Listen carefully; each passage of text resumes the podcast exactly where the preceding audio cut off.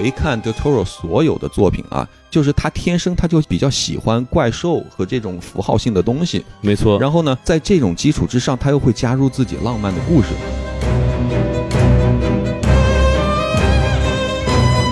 欢迎收听什么电台？我是王老师。我是小王老师，哎，我们什么电台北美分部啊，又来给大家录节目了。哎，小王老师，我们最近也是好久没了做节目了，发现这个这个世界上发生了很多大事啊。没错，哎，王老师您还好吗？哎，听听这个小王老师一问问我呀，大家也就知道我们这个美国这边的这个经济不景气啊。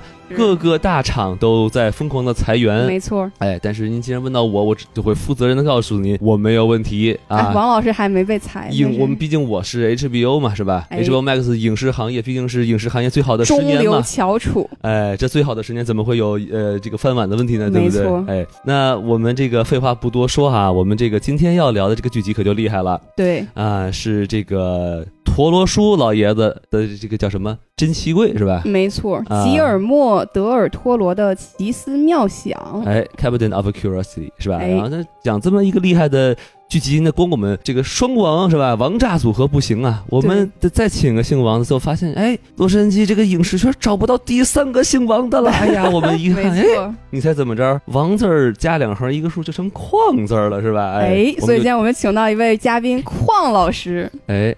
大家好，大家好，我是匡俊，欢迎欢迎欢迎啊，欢迎匡老师。对，匡老师也是在好莱坞这边一个导演啊，之前是拍很多这种剧情片，但是听说最近呢，就是要转型拍这恐怖片了。哦，对，所以跟我们这剧集有稍微那么一点联系。巧了，没错。哎，没有，对对，巧合巧合，因为正好是下一部片儿会是恐怖片儿，但是其实这个事情其实对于我们来说，它不存在一个就是转型的问题，它更多的就是因为。更多的是呃，把一些自己想写的角色放到一个合适的情境里，最后它其实它会自然而然形成一种，就是给我们一种这个片子它会是一个相对偏什么类型的电影，而不是说就是说我们会强行的先设定一个，再用角色去套，那样的话就会可能会让大家觉得很多东西强强扭的瓜不甜嘛。嗯，没错，所以这个理论其实跟我们今天讲这个剧集，感觉也是能有很多的联系啊。所以我们就是请到邝老师，因为这个里面也是涉及到很多具体的一些信息爆炸。所以我们我和王老师，我们对这个不太了解，所以请我们这个嘉宾来给我们来补充。哎，我们可能也就是小王老师，就算单纯的喜欢看恐怖片而已，是吧？哎，没错。那我们就是开始我们的这个基本流程啊。我们先来说一下这个电影的基本信息啊。是。呃，Cabinet of Curiosity 啊，它首先它是陀螺出的一本书，它的全名叫 Guillermo del Toro Cabinet of Curiosity: My Notebooks Collection and Other Obsessions。哎，王老师说英语了。哎，这个英语。 有点印度口音，大家请见谅啊。然后他在这个亚马逊上卖呢，卖这个五十二点九美金，还挺贵的，够贵的。对，关于咱们这部剧集呢，它的上映时间呢是在这个二零二二年的十月二十五号，在这个可恶的网飞上啊，可恶是吧？我就算从呼噜到了 HBO Max，还是干不过 Netflix。对，我们需要再努力啊。烂番茄上呢，它的这个评分呢是百分之九十五的新鲜度，也不错啊。观众呢是百分之七十三啊，说明这个还是。大家都挺挺喜欢，对啊，然后呢，在这个 Metacritic 上呢，它是七十三分，嗯，这个分数平均，对，算是一个中规中矩的分数，是吧？是，呃，然后呢，在这个 IMDB 是吧？呃，它的就是七点三分，啊，满分是十分嘛。它分开来看呢，它其中得分最高呢就是第三集，就是我们到时候会着重讲的一个这个尸检是吧？Autopsy，它有八点零分之高，不错呀。哎，然后呢，到了我们国内的这个评分体系呢，豆瓣它的评分就是七点三分，对，跟的这个这个其他国外的这个几个评分网站基本是持平的，没错，也就是三点五颗星。所以可见呢，这部电影虽然它的这个噱头很大，因为毕竟陀螺叔也是老江湖了，是不是？但它评分只能说是中规中矩啊，差不多，没有特别难看，就是。对，然后再补充一下这个电影的这个分级啊，它叫 TVMA。哎，您给解释一下。哎，它就相当于这电影的 R 级啊，就是这个十七岁，说白就十八禁是吧？就是这个小孩儿、小朋友呢，需要在应该是都不能看是吧？还是要在家长对父母看着，十六岁以下父母看着看。对，就是父母可以挡眼睛是吧？是。然后呢，呢平均时长呢是每每集呢一是一个小时，嗯，相当于每集基本上就看了一个小电影了，是吧？对，像三分之二的长篇电影这种感觉。对，那这个基本评分呢，先说到这里。我们现在有请小王老师来给大家介绍一下这部这个影集的这个主创情况。没错，因为这个剧集呢，它是单元式的，所以其实每一集的故事啊、导演、编剧都就主演都不太一样。对，我们挑一些大家可能比较耳熟能详的来介绍有一个是一样的，这开场的这个老爷子是一样的，老爷子是一样的，哎，同志们，陀螺是一样的。我先给你，我先给你大家说五分钟的是吧？没错。就首先，我觉得他这个剧集有一个特点吧，就是这些导演他首先都是陀螺叔他精心挑选出来的。但是其实这些导演他有的都不是说专门做导演的，有的他的背景是做过美术啊，有的之前是做这个摄影师的呀。然后可能导演就是一个副业，正好用这种电视剧的机会把他这个才能给展示出来。但是大家也是一会儿我们会讲到它的质量也是这种参差不齐的吧？对。那像第一个作品呢，三十六号拍卖品，他的这个男主是 Tim Blake Nelson。他是演过《守望者》Watchman 里面的一个配角，是吧？哎，演过这个 Viewing Glass 哈，是是一个经常把这个叫什么锡纸膜贴到缠在脑脑袋上的一个一个大叔，是吧？是，据说能看透人的心，能看你有没有在说谎啊。哎，OK，很厉害啊，厉害。然后他他的这个人我非常喜欢，我就不剧透了啊，大家可以看，应该是倒数第二集，倒数第三集，就讲讲他的这个过去的故事。哎，他如何从一个小牧师成为了这么一个守望者的是怎么回事？哎，也留一下，对。然后第二集呢是这个墓地老鼠，它改编的是一个美国短篇的小说家亨利库特纳的这个小说呀，同名小说。他这个也是库特纳的第一个作品，在一九三六年的时候有出版。啊，那这个人很有名吗？这个人我觉得作为那种恐怖小说家，可能稍微有点名气。而且值得一提的是，他是这个爱手艺粉丝圈的一员，他也是早期参与了跟这个爱手艺搭建这个克苏鲁世界观的一个过程。哦，就相当于是他的铁粉了。这是我们这期节目第一次提到克苏鲁啊！哎，没错。好，第三集的这个尸检就是我们大家都普遍来说比较喜欢的。他的这个男主叫 F. 莫里亚伯拉罕，他是出演过这个《月光骑士》是吧？没错，没错。他这个大家如果能听得出来啊，尤其是他有很多他的这个独白和自白是吧？嗯。他这个能听出来就是《月光骑士》里面那个空树是吧？呃，埃及的那那个神仙是吧？是，然后他最近还在上映的一个片子，就是这个白莲花度假村，也是 HBO 的第二季，哎，没错。然后呢，第四集的这个皮囊，他的这个女主长相就是很有特色，这个女主叫凯特米库奇，她以前主要是做一些动画的配音，就是像宇宙小子呀，还有。米奇妙妙屋这种感觉，米奇不妙屋，哎，对，他还演过这个二零一七年的《疯狂修道院》哦，对，然后他这个男配值得说一下，就是电视购物里面有一个白发金毛的一个帅哥，一个帅大帅哥，大表哥呀，大家都比较熟悉，就是那个丹斯史蒂文斯，他演过《美女与野兽》里面的野兽，还有《唐顿庄园》里面的大表哥，哎，没错，嗯，是演了个唐顿的人是吧？哎。然后第五集这个皮克曼的模特，他这个男主叫本巴恩斯，他演的是这个西部世界里面的罗根，对吧？对对对，嗯，就是带着他这个是他的姐姐还是妹妹的未婚夫是吧？来来我们这大观园来看一看是吧？你瞅瞅这这姑娘长得俊俏啊，是个机器人啊，不是我是不是剧透了？哎，是的，大家对可以去看西部世界。是，同样的他还演了这个就是。叫惩罚者是吧？就 punish punisher 对 punisher 里面的这个 Billy，就是是是这个惩罚者的这个这个 Frank 当初这个一块儿去打仗的这个战友。哎，是的，嗯，长得这确实帅啊，没错，真的帅，嗯，是。然后第六集呢，这个女巫宅邸之梦，这个男主我们都很熟悉的罗恩了，就是这个鲁伯特格林特。他最近有拍过一些电视剧集，也是在尝试转型啊，就是叫这个灵异女仆，不过就是没有什么太多水花就是了。对，感觉这个哈利波特三个小朋友们都在努力转型，那怎么演都跳不出这个片这个圈子呀。哎，没错，怎么看都像会魔法的感觉，是吧？对。然后这个我们一会儿也会稍微提到一点，就是关于这个罗恩的角色和这个第六集的一些。哦，您给到时候我们好好聊一聊啊。好。然后第七集呢叫这个鉴赏会，是对它这个里面就是有很多演员嘛，那这个其中比较有记忆点的就是这个老头的这个演员，他是这个九十年代第一代机械战警的扮演者是吧？对对对对对，是我们这个可能就是我们有一些比如八零后的小朋友可能看过机械战警，但是毕竟这个人也不怎么露脸是吧？是，那我们九零后的小伙伴可能就不太知道。哎。然后最后一个呢，就是呢喃。他这个里面男主值得一提，就是这个 Andrew Lincoln，他出演过《行尸走肉》里面的 Rick，这个厉害了。对，大家都知道。然后《真爱至上》里面他有演一个角色叫 Mark，就是拿着一堆这个就是白板，上面写着很感人的情话，然后跟这个女生表白的这么一个角色。哦，这个人演的角色的名字后面一定是个 K 结尾的，是吗？演了 Rick 还要演 Mark，下一步就要演演一个范啊，不是，就不再说了啊，再再说了啊，再说了啊。对，这个就是影片剧集的一个基本情况。看看邝老师有没有什么要补充的？其实我觉得你们都介绍的很好呀，因为像这个的话，我觉得这部剧集它做的最好的地方，其实不是请了特别大牌的演员，是吧？你看，其实最大的，嗯，比如说呃，Murray Abraham 和刚才演了《行尸走肉》男演员，他们更多的在大的好莱坞电影里面，他们更多其实都是我们可以甚至可以说是黄金配角，包括 Tim Blake，是吧？你老能看到他。但是呢，他又老演不上主角。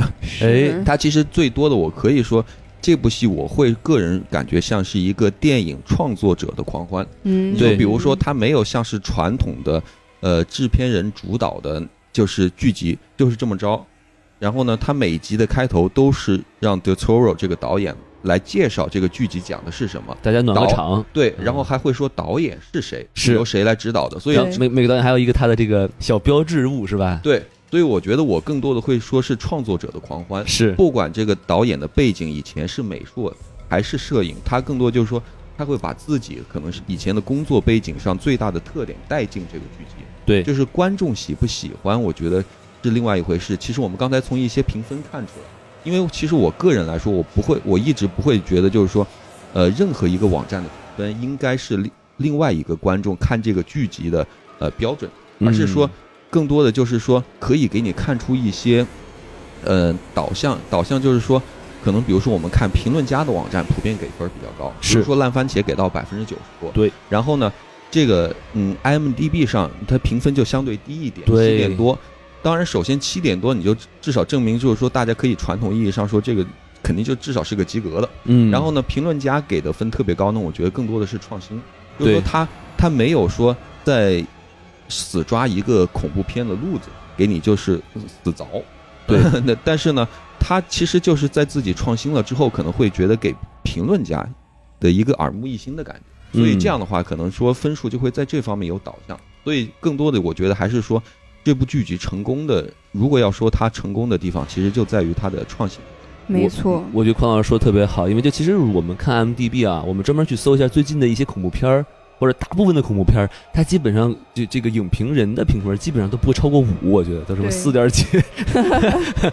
对这个事情，我觉得因为影评人的嗨点和观众的嗨点是不一样的。对对对。打个嗯简单的比方，你说变形金刚，嗯，之前前三部它其实每每一部的评分都不高，是都不高。然后，但是他人那个赚好多钱了。对对对。所以这个事情就是说。很多时候，观众嗯，他喜欢看什么样的东西是很难说的，你很难去评判观众一定喜欢什么。只是说，咱们就千万任何一个从业者千万不要怀疑观众的智商，哎，千万不要怀疑观众，因为观众都是很聪明的。不过很多时候，每个人看电影的目的不一样，没错。有些人就想作为专业的研究，有些人他就想回家就休息一下，看个爽片儿，对吧？哎，对，好。那既然我们提到这个就是一个评分体系的问题了，那我们接下来就进行我们这个环节主播评分环节。没错，那还是照惯例，这个五颗星是满分，然后还可以打半颗星。那我们首先问一下邝老师，对这个剧集整体打几颗分呢？呃，我会说，我个人的感觉的话，我会说，嗯，三点五吧。哦，三点五，因为我会觉得，因为它中间有那么几集会让我感觉就是说，呃，故事特别完整，就是说。呃，最后看到结局，你会觉得情理之中，但是呢又意料之外。嗯，然后呢，但是也会有几集让我就觉得，嗯，有点前首尾不呼应，就有点不搭，感觉就不会说往四分以上去打。嗯嗯嗯，好，明白。那王老师呢？呃，我的话呢，我应该会给四颗星。哎，因为这个我毕竟是个喜欢看恐怖片的人嘛。是。对，然后我觉得我真的觉得这个影集是恐怖片爱好者必看的一个。尤其是最近啊，就恐怖片的质量和数量都越来越少，越来越差。是，所以我就觉得这一下给你来八集，哦，那真是看的还是很舒服的。没错，没错，就是呃，虽然也说它是有点良莠不齐嘛，就是有很好看的，一看哇，这简直太棒了。还有一些东西你看完就是不知所云，或者觉得这什么狗东西是吧？哎，但是你要是一口气可以看这么一口气看八部风格基本上算不同的这个是 在恐怖片的话，我觉得还是一种很很很好的观影体验的。对我这个四颗星就是向大家推荐一下，这个很值得一看啊。啊。那么我说完了，小胖老师，您给打多少分呢？我跟邝老师这个分数是一样啊，基本上就是三点五个分。三点五颗星了，是，就因为首先这个开头的风格，因为我是看很多日日式的这种推理的剧，所以它开头风格就是很像日本的那个剧集叫《世界奇妙物语》，它也是季播的形式，然后每一季会有四集，这四集是不同的故事，然后也是一个老头前面出来会讲一些关于这个剧集每一集分别的内容，就。他其实跟陀螺他前面说的这些话就很类似嘛，所以小王老师觉得他抄袭了是吧？我觉得他这里面有一点抄袭，不应该让老头开场是吧？应该找个小小帅哥给你开场。哎，对，然后他这整体故事是单元剧式的嘛，彼此没有什么联系，所以我其实以为如果他的冠名是这个 Del Toro 的这个奇思妙想，他是不是会有一个整体的主线会穿插在在这些小故事里面？但是其实也并没有。柜子呀。哎，那柜子 那柜子我就要说了，就是它这个名字是奇物柜，但是它其实明明就不是这个奇物柜，它是克苏鲁柜啊！它这个里面就是我觉得有一些门槛，如果你不是这个克苏鲁的观众，或者对克苏鲁不是很了解的话，你进来就会感觉它有一些要素你看的不是很明白。因为我一开始是抱着看恐怖片的要素进来的，结果就是一看第一集，嗯，怎么出来一个怪物的这种感觉，就让我觉得。这是看恐怖的短片吗？还是说我要了解克苏鲁我才能看得懂？人家卖的是那个柜子，是吧？你到到淘宝上看，哎，你看这柜同款柜子是吧？对，五千块钱你买回家。对，然后像刚才两位老师说的，他这个作品质量就是参差不齐嘛，所以就很像这个陀螺，他办了一个大师班 （master class），然后有八个学生，每个学生毕业要拍个作业。这个就是那个作业的集成品。网上还有人说，就是这是恐恐怖片《爱死机》嘛？啊，是，它确实是《爱死机》的这个风格。那个是动动画片的，这是恐怖片。是是，反正他我觉得，之所以用这种形式，也是因为它可以像《爱死机》一样出第二季、第三季嘛。因为你故事之间没有联系，你就可能更容易去拍到续集，是这么一种概念。但是我觉得整体的话，故事对我来说有很多都是比较平庸的，就是很多时候就想快进。为什么 Netflix 没有三倍速？对，但是它美术和特效还是不错，就像那个陀螺一贯的风格，所以三点五颗星是我能给的一个比较最终的分数了。好，哎，感谢咱们这个老师的评论啊。那我们既然这个打分也打完了，那我们就先在这里画一个浓重的剧透线啊。然后呢，如果还没有收看这部影集的这个朋友呢，请先暂停一下，等您这个。观赏完了这个八个作品之后呢，再继续听我们的这个评述啊。没错，而且您千万不要吃饭的时候看，我就是因为吃饭的时候看，所以就有点吃不下去了。尤其是第二集，千万不要吃饭的时候看，贼恶心，我跟你说啊。没错，好嘞，那行，那我们就是这次我们也换一下，毕竟它是个剧集，它不是个电影嘛，对吧？我们每个都了解，大家也都睡着了啊！你看这还押韵啊！然后呢，这个我们现在就怎么聊呢？就是我们说我们最喜欢的哪一集，然后我们着重说这一集为什么喜欢，或者有些什么遗憾的地方。那我们先请这个邝老师给我们大家来说一说，哎，您最喜欢这一集是哪一集呢？哦，谢谢谢谢。其实我个人来说，我最喜欢的我会选两集，第一个是。呃，第三集，然后有眼光，然后我会说，然后我会说是第一集啊，这就为呃，这就为什么咱们就先说第三集吧，要打一架了，这是，哎，可以，因为我觉得第三集呢，它首先它的故事特别出彩，就是。它有一个就是很明确的开头。就告诉您是发生了这么一件奇怪的事情，对对对。然后呢，又有一个奇怪的影子，就是说这个这个外被外星人控制的人体，它能做出一些什么？比如说，它能影响另外一个人的思维。哎，然后呢，就会说这个警长他不知道这个问题要怎么解决了，所以他请了一个专家，然后专家在解决的这个过程中，这剧情一步步往上走，一步步威胁，一步步增强，直到那个人本来已经。死去的人，然后就诈尸起来了，对吧？就大家会想怎么着了，然后他才告诉你，慢慢的，OK，是真的是这个外星人控制了这个人体。然后呢，在最后解决的方式又很出人意料，对，因为是这个尸检官他牺牲了自己，他牺牲了自己来就是你相当于牺牲自己拯救了全人类吧。然后最后以一种最让人感动，但是又你又意料之中的一种方式来让这个警长知道了，OK。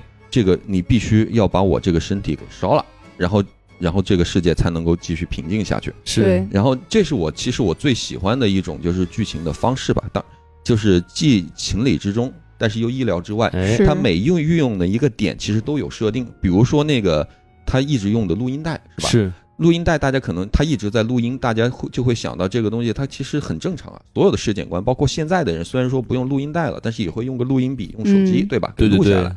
但是呢，我越是这种越不起眼，但是又能看见的部件，在解决剧情的冲突上，到最后就起了一个最关键的作用。我觉得，我觉得关键是他之前一直时不时录那么一下，是吧？对，因为我看他是要脚踩，我不知道他那个当时高潮的时候有没有录下来。不，我想表达的是，就是嗯他一开始一会儿关一会儿停，就让你就觉得习以为常了，觉得这个录音嗯我就你已经忘掉了。然后他突然一反转说：“哎，你看我这有个录音。对”没想到吧，这么普通的一个东西，就是把你给僵死了，就成为就成为关键性证据了。是嗯，这还挺有意思。对，而且是一个尸检官，一个一直让人感觉很嗯很尊敬的一个又很和蔼的一个老头儿，对，以一种就是对自己极其残忍，就是把自己的血给放掉的方式来把外星人困在了自己的体内。对对 对是，感觉有那种爽片的属性啊。对没错哎就是，然后我之所以喜欢第一集呢，其实我觉得它是最整体的这八集里面最有 d e t o r o 这个导演个人特点的一集。嗯哦所以他放第一集。是啊，对，所以放第一集。抛砖引玉了算是因为我觉得像他，嗯，你你比如说，因为你回看 d e t o r o 所有的作品啊，咱就不管是《环太平洋》，还是《水形物语》，还是他他早期的呃那个 Hellboy 就地狱男孩儿，对，其实他更多的都是就是他天生他就比较喜欢怪兽和这种符号性的东西，没错。然后呢，他在这种基础之上，他又会加入自己浪漫的故事。你比如说《水形物语》，可能说大家都嗯都知道的，就是在最后有个怪物或者是打引号的怪物和这个女主角的一个爱情的线，是吧？对就是对是然后呢，但是其实如果你仔细看看他电影的开场、呃开头，或者是读剧本读到他的开头，他其实很有自己对生活和我觉得是成长环境的一种一种感受，一种浪漫的感受。你比如说，她为什么这个女主她一定是住在一个电影院上呢？是吧？嗯我觉得是对她对曾经就是说电影的黄金时期、胶片的黄金时代，她自己永远有个美好的回忆，她才会这么设定。嗯然后呢，女主角她同时她又慢慢的，她又是在一种那种集约化的大厂里工作，是所以我觉得任何一个导演的好的作品，可能都有自己对一些事情的感受。你包括第一集，他这个男主，我们首先可能会对这个人是一种相对纠结，他并不是一个英雄，哎是一个纠结的感觉。他甚至于是个坏人啊。他他有他是一个有种族主义倾向的人，对对对他就觉得美国的所有的问题都是移民给造成的。对对对，但是呢，到了中间，你又会对他产生同情，因为你知道他是为美国这个国家他是打过仗的，他牺牲了自己的年轻的所有青春，然后结果到了他年老的时候，就是说五十多岁，已经快退休的年纪。一无所有，只能靠卖破烂儿为生。同时你，这个这个时候，你又会对他产生一种同情。嗯，然后他在剧情慢慢往下引，所以就是说，我们对他所产生的一种这个角色的同情心，并不是出于对他的好感，而是一种纠结的感受。是是是，就是他会往底下，他会跟拍卖场的主人，他会说，他会觉得就是说这个事情，呃，你应该给我更多的时间，或者说你应该给我更多的钱。对，但是呢，与此同时，接下来我们刚刚对他有同情心的时候，立马他又会对那个呃一个移民的可南美洲背景的老太太说：“那你家庭的照片那是你的问题，我我拿到了那就是我的了。”同就好像我们刚对他有同情感，立马导演又一用一种戏剧的手段把这个同情感给推开了。所以我会觉得他就是想让我们纠结着往下走，但是又有一种你你看到剧集最后，老太太在门外把门一锁，是。这个这个男主被怪物给吃了的时候，你又会觉得也是情理之中，因为他并不是一个好人，我并并不一定像同情一个英雄一样希望他活着。对对对对对，是，就很复杂的一个心情，因为就是可怜人必有可恨之处嘛，对吧没？错，而且而且，其实我看到那儿的，我第一反应就是，哦好像利刃出鞘啊，是吧？Knives out 是吧？最后被少数族裔给做掉了啊。哎，但是我觉得这其实说的挺对的啊，因为毕竟这说明什么呢？说明他是为什么这么惨？错的不是他，而是这个世界啊，没错，啊，是这个腐朽的西方世界啊，哎，腐朽太腐朽了。对，其实我觉得，我们先说第三集吧，对，毕竟是匡老师先提的第三集，我也特别喜欢第三集。我觉得它有些细节，我觉得很有意思。我其实第一遍看我就注意到，就是他一直在会给一些就是蜘蛛在各个灯上这个结网镜头，嗯很短很短，但是有很多次，大概有三到四次左右。所以我觉得这个可能是因为蜘蛛网它对于这种呃被捕食的昆虫来说，它是个陷阱嘛，对吧？是，所以我觉得可能它就是暗示说这个故事里面充满了陷阱啊，嗯而且你也不知道你设下的陷阱，可能你也落入了其他人的陷阱，是吧？就像这个这个老爷子和这个外星人套路与反套路啊，对，这个其实就是我觉得很有意思。呃，然后呢，我很喜欢就是说，呃，这个老爷子就是这个验尸官和外星人的那段对话，就在最后的那个对话，就是在精神是在大脑中，对大脑中，然后他用了一个非常有意思的比喻，就是说，哎，你看我这个房子它没有灯是吧？哎，它还有点漏水，然后他就在嗯用，但是你在想，他其实这个房子就是他自己的身体啊，是。他摧残了自己的身体，然后去拯救人类，但他用这么如此轻松的方式来把它比喻成一个房子，然后来来告诉这个人，哎，你被我套路了是吧？哎我爷吃的米饭，他可能不吃米饭啊，吃的米饭比你吃的盐还多，说反了，你这吃的盐比吃米饭还多。啊哎，然后呢，但是有些东点吧，其实你我看完之后，我反思一下，我会觉得有点可惜。就比如说他这个反派这个外星人，他就死于话多，是吧？是每个反派临被搞掉之前，在成即将成功之际，但是马上要失败之前，他就会做一件事情，就是向主角解释我为什么做这件事情，我是如何计划的，是吧？这是我的计划，然后就被搞掉了。是，就是对，我觉得这个事情啊，它其实有些时候它是一种，就是说，呃，每种类型的角色都有它的天生的优势和弱点。嗯。你比如说，这可以说是他这个反派出彩的地方，就其实也就是一把双刃剑一样，是是也可能会就是从某种程度上伤到这个这个剧集，因为他不是一个传统意义上很强壮的反派，对对这就对。也有可能这是为什么很多评论家给他评分高的原因，因为嗯。你看他剧集里面就讲了，他说，呃，他们因为永远寄生在人的身体上，所以就是几千年以来，他们这个种族就就觉得自己没有必要再有嗅觉，没有必要再有嗯听觉，没有必要呃再有视觉和味觉，所以说他一切都取决于寄生，所以嗯。所以说这个时候，我觉得他只能话多了。是是，他他要是不话多，这个剧集就演不下去了，因为因为他的那个原来寄生的身体就已经死了嘛，啊已经干不了其他事情了。我觉得，所以要不然他就会可能说，因为他们已经在一个就是温度很低的，类似于冷冻室的一个环境，所以说如果说不话多，那就可能会变成一个类似于像呃密室逃脱一样的。但是呢，他可能说又不想往那个方向去走，所以就会嗯变成一个相对让大家感觉就反派死于话多。哎，是嗯是是，他这个反派就是让我有一种三体人的感觉，就是因为那个三体人他们不就是不会说谎嘛，但是人类他最擅长的就是谎言。对，其实我觉得在这里面是稍微有一点体现，可能反派他就是有一种单纯的愚蠢，他就要把自己的计划都说出来，但是人类可能像验尸官这个老头，他就是比较狡猾，他会有一些策略去制服你这个外星人的感觉。哎，层数比较高，哎，而且刚才其实刚才那个黄老师也说了，这个外星人呃在进化的过程中抛弃了嗅觉和听觉哈，我觉得这个哎我被内涵到了啊。我作为这个喜欢看直播、看小姐姐跳舞的人，我被内涵到了啊。就是说，哎，我们这些人看主播吃饭、看主播打游戏、看主播这个呃睡，甚至睡觉是吧？嗯，那就是我也是主抛弃了我们主动的感知嘛，是不是？没错，啊，对我们与这个外星寄生虫有什么区别呢？是吧？寄生虫无处不在。对，过分了啊。是，然后最后再补充一个啊，我觉得这个其实有一个小 bug 啊，就是也是这个外星人的命好是吧？万一出了这么一个事故，然后这个地方政府一看，直接火化了吧是吧？就是结束了是吧？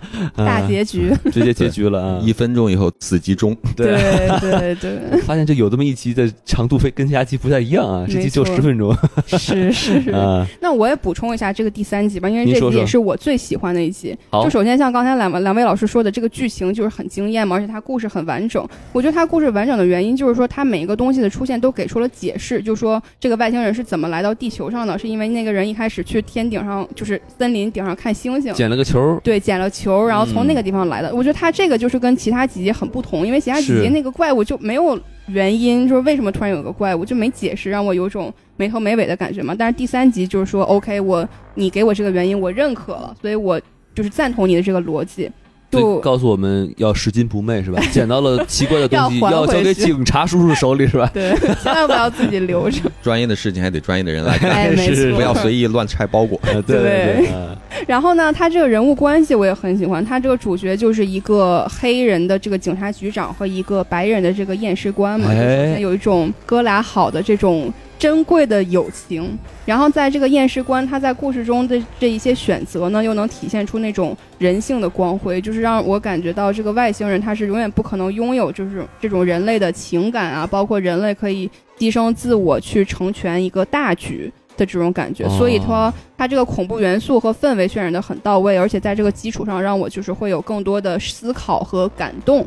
所以我觉得他这个其实这个结尾是很升华的，尤其是在那个警察局长早上拿着咖啡想来这儿找他的好朋友的时候，就是那种震惊感，我觉得观众是非常能感同身受的。老老友嘛，对吧？。对，觉得很遗憾吧？但刚才您说这两个老朋友，一个黑一个白，开着车，我以为他们要去吃肯德基了，是吧？啊绿皮书开始是吧？哎，是 嗯。对，然后再说一下它这个拍摄手法，我觉得它这个手法和画面的质感，包括它这个色调都是非常上乘的。尤其是我记得印象很深刻，有一个画面是有一个风扇，一开始观众是在这个风扇的转动的叶片的外面观察这个验尸官尸尸检的过程，然后呢，随着这个叶片的转动。就是画面切到一个中近景，切到房间里面，然后看它更细致的一个过程。就这个转场是很巧妙的，让你没有感觉到这个剪辑的痕迹。我觉得是有经过思考，而且它这个验尸过程是非常仔细的。就是你看了最后这十分钟，可能你就感觉自己也会验尸。嚯，我都不敢看那玩意儿，我直接就觉得又啊血腥又仔细，就是让观众一步一步的跟随他这个过程去思考，有引导。这是我们刚刚说的那个，他会引导观众去进行剧情的推进，而不是说硬塞给你。所以这集太爱了，就是好。那看来这个第三季我们是夸了一波啊。哎，那我们现在就可以来说说这个邝老师同样喜欢的这个第一集哈。第一集 我不喜欢，我也不喜欢。我其实我觉得这是个好事，因为所有人都喜欢同样的东西，那这个世界也太无聊了。是就是就是因为有人喜欢，有人不喜欢，这个世界嗯才会更更加精彩，才会进步下去。也是也是。那我们要现在说这个不喜欢的点，我们我们可以我们一会儿再说吧，一会儿再说好的好，嗯，那现在我来聊一聊，好吧？好，哎，我这个喜最喜欢的一集呢，刚才其实小王老师也帮我剧透了一下啊，我最喜欢的就是这个第五集。哦为什么喜欢呢？因为我是个颜狗啊，啊 这个主两个男主和女主的这个颜值实在太高了、啊。哎，尤其是一开始那个在床上画画那个对呀，还漏了两点是吧？哎，就这两点，我的评价是没有没有没有，五颗星，我还没听说过，所以这个这个这个影集我给六颗星是吧？哎，啊，就是这个男主就是帅，而且不但他、嗯。不但他年轻的时候帅，老了之后有点小胡子，哎，是另一番风味是吧？哎，所以这个你看小小王老师也是流出了口水啊，这个嗯哎，哎，另外一个就是他这个大怪物啊，最后登场的这个应该是个食尸鬼是吧？是，哎，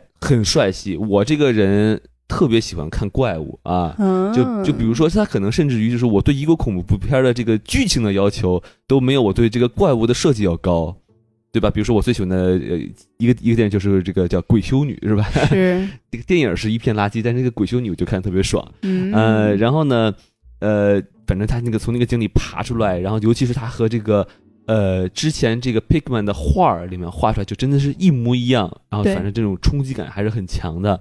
这个短片我就觉得它有很开放的这个解读空间，就是你很难去说是 Thurber。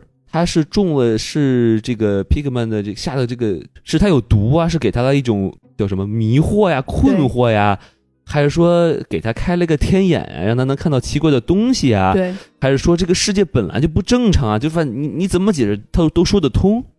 所以我觉得这个其实很很有意思。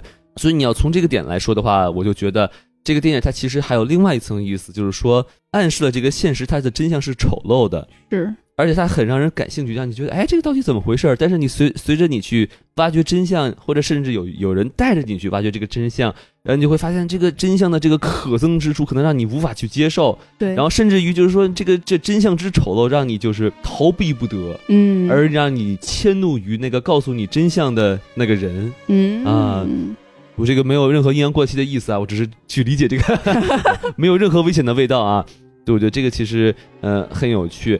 然后呢，但是我觉得唯一一个我要吐槽的地方，就很可惜的一个地方，就是说他表现这个画儿有这种摄人心魄的恐惧的方式太过单一了。他就是把那个镜头咔往那个那画上一怼，然后你就看啊、给你配点音是吧？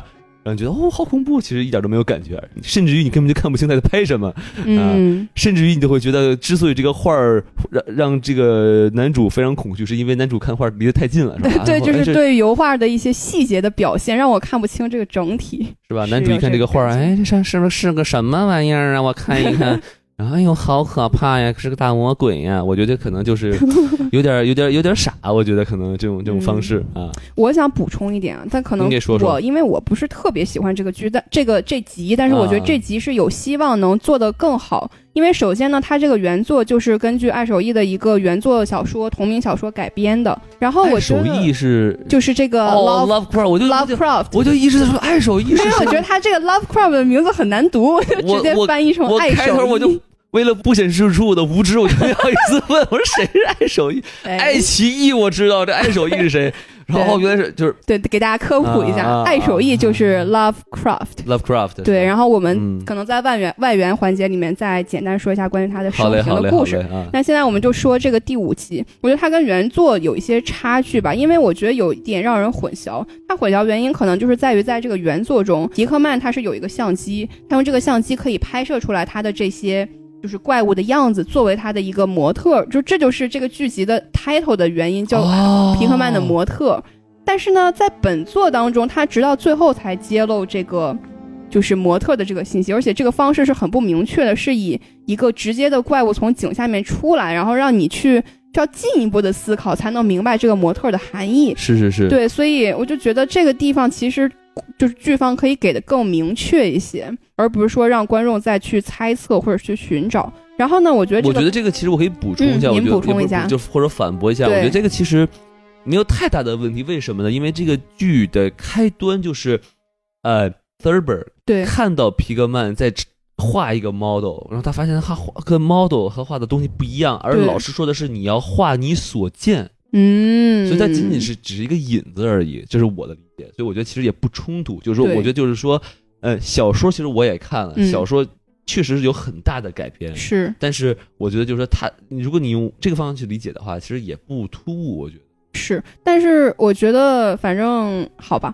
啊那接下来就说像那个皮克曼的这个人物吧，就是在剧集当中就觉得皮克曼是一个挺无辜的那种人，然后可能自己本身并没有任何问题，而且有一种想跟男主去搞基，然后他就哎不时的说，哎，你想不想来我家里看画？就我们两个人，就感觉他想跟男主发展一点什么。我家有个大宝贝哎啊，对。来我家掏出来给你看一看对然后呢，在这个原作中，其实他是有一点疯癫的状态，但是我觉得剧集并没有表现出来他疯狂的那一那一面。然后在这个原作中呢，这个色博男主还是很欣赏他的才能和天赋，因为他一直在描述他这个皮克曼的天分啊，就是他是一个很伟大的这个艺术家，就是他画的东西都很生动啊，就是他可能有一点儿疯狂有点像粉丝的感觉了。对就是对这原著里的这个呃 Thurber 一直在夸皮克曼，没哦这个真的太屌了啊！这个人如何如何，对对，但是在这个剧集里面，就是他的情感很不明确。一方面是可能有欣赏，欣赏可能占百分之十，但是感觉更多的是他很嫉妒他，或者他没有把那种恐惧体现的淋漓尽致。所以我觉得这是一个让我会混淆的地方。我觉得我的理解是，嗯就是、我我觉得他不是在照着这个小说去拍这个影集，而是他进行了他的理解之后，他去改编了一下。对，因为很明显就是说，在小说里头，这个 Pigman 根本就也没有造成的什么伤害，对吧？对，但是你要你你看这个呃短剧里头，哇，这好家伙，老婆也变成鬼了，儿子也没了，然后他一直这个这个脑袋就疼，是吧？是，所以所以我觉得他应该是说，在这个基于爱手艺是吧？嗯我他太太别扭了。叫老洛吧 Lovecraft 啊，Lovecraft 这个原作上进行了一个很大的结构性的改编，我觉得对。是。所以，所以我我们可以问问邝老师，就你觉得他这个改编，我我不知道你有没有看过这个原作很短的一个小说，我我你觉得这个改编的如何呢？是这样的，我觉得改编长久以来吧，嗯，都有一个就是可以说是讨论，可以说是存在一种辩论。因为改编，其实我们听到的最多的就是说这个有没有尊重原著，对吧嗯嗯但是呢，其实从很多人的角度来说，他就会觉得其实创作的改编不应该完全尊重原著，因为首先嗯不管是电影还是电视剧，它的文体的结构和书籍的承载量是不一样的。对，所以他就一定会要取舍。那这个取舍的时候，你就比如说，那你究竟是挪用，不叫挪用，就是说，嗯，更多的是照顾整体上的情节，书籍上的情节点，还是照顾他人物的情感线？是，如果因为一本书，咱就简单打比方，可能说三百多页，三百多页，他如果尊重了那呃情节点的话，那那么他们的人物上的情感的延伸和人物的角色的发展和他的那个整体的经历，那就会要减弱。嗯，那这个时候就造成了观众会有感同身受方面就会可能会出现问题，是吧？然后呢，但是如果他不尊重这些，他可能如果说更多的加入更多的个人元素，嗯，但是这个时候，嗯，先抛开原著党不说，很多东西就会有点奇怪。对，就简单的打个比方，因为我个人是没有看过《哈利波特》的书的，哦，嗯但是我我老婆呢是。呃，《哈利波特》书的忠粉，哎，忠粉就是我，我家里现在是英文版的《哈利波特》和中文版的《哈利波特》全有，好全伙，嗯全有。然后呢，这个时候其实我记得我当时看第一集，因为我应该是《哈利波特》的第一部，就里面有个情节就是伏地魔当时是附身在一个人的后背上了嘛，在第一部里后脑勺上后脑勺上，啊对，然后就就有人看过了，就是但那段戏呢，它其实在电影里面就是几分钟一闪而过了。是是是，但是呢，就是我我媳妇儿就跟我说说，其实，在原著里面，它里面有很长一段戏，就是说它那个地方其实是对当时那部书和后续的书起了很关键的作用的。哦，但是这个时候在电影里，你就会只是觉得那一段有点平，好像没有怎么特别出彩，嗯是吧？但是是一通过原著党的一解释，你就会觉得，哎，哦，原来这是这样，那那样肯定好。但是是您仔细一想，如果那一段它时间，它如果放个十几二十分钟，整部电影就九十分钟到到一百二十分钟，那其他的情节怎么办？啊 他们可能会遇到那个问题。做了很好的减法，对，所以说他做减法的时候，那这个时候那就是只能说看官，呃，就一百个观众心里有一百个不同的哈利呃哈姆雷特吧。哎所以或者哈利波特嘛，哈利波特也行这这个时候其实就是呃各有所爱，大家都会有取舍，肯定创作者有创作者的取舍，制片人有制片人的取舍。对对对对，其实我们在这里可以跟大家简单的说一下它原著是什么样儿，因为它哎真的真的特别特别短，它可能就你要可能是三五张纸的这么这么一个长度，就是说它的首先呈现形式是，就是我说原著小说啊，就是这个 Thurber 和一个叫 Elliot 的一个人在喝酒，对在那吹牛逼是吧？说我跟你说啊。我一个老铁叫嗯皮克曼是吧？嗯哇，这老哥这老哥可牛啊，画画特别牛，然后但是画的东西特可邪乎了。嗯然后呢，哎，有一天他我跟他去他家啊，他给我看一幅画，哎呦，这画可吓死我了，对，画了是个大怪兽啊，然后呢，这个大怪这上面还有一个贴这个卷起来的一个纸是吧？我正要去拿这个纸，突然哎，由于我看这画把我吓得我叫了一声，然后呢，哎，好像惊醒了什么东西。然后呢，这个皮克曼就拿着个手枪啊，就去他的这个地下室有一口井啊，他我我也没跟着去，我就听他那康康开了两枪，好像去呃吓退了一些那种发出奇怪声音的野兽的声音。然后皮克曼开了枪回来就说：“哎，楼下这个闹老鼠了，我们家这个井有老鼠，你没事儿啊，你都挺好的。”然后呢，然后我拿着这个照片回家一瞅，嚯，这是个照片儿，照片上就是那口井有有一个大怪兽，这个大怪兽画的跟这画一模一样。合着说他画的这个怪物真实是存在的，于是我就再也没有跟呃皮皮克曼这个人打交道。故事结束了，就这么短。觉得他从这个原作小说，因为像克苏鲁的故事，我觉得这个故事是第五集是最能体现克苏鲁元素的，因为描述出了那种对恐怖的知感。是然后呢，在克苏鲁的用语里面有一个叫散值嘛，哎就是 sanity，就是人的精神力下降了。那可能是每次你看到这个怪兽，你的精神就会被混淆，所以你的精神力就慢慢下降，直到你散值没有成为零的时候，你就疯了，或者直至死亡的这种感觉。哎，对，所以他这个在这个基原著的基础上，还是做了不小的改动啊，像男主的一些背景啊，包括他的这个家庭啊，包括他最后身边的人，全都受到这个皮革漫画的影响。对我觉得他相比于这个原著，他加了很多女巫的元素，对，就比如说那个 feast 的是吧，反正给吃了呀，脑袋砍下来是吧，就还是就是也是挺有意思的吧。对对，对，但我觉得遗憾就是，如果他有一个照片的这个要素，可能会更好。更加尊重原著是吧？是，哎。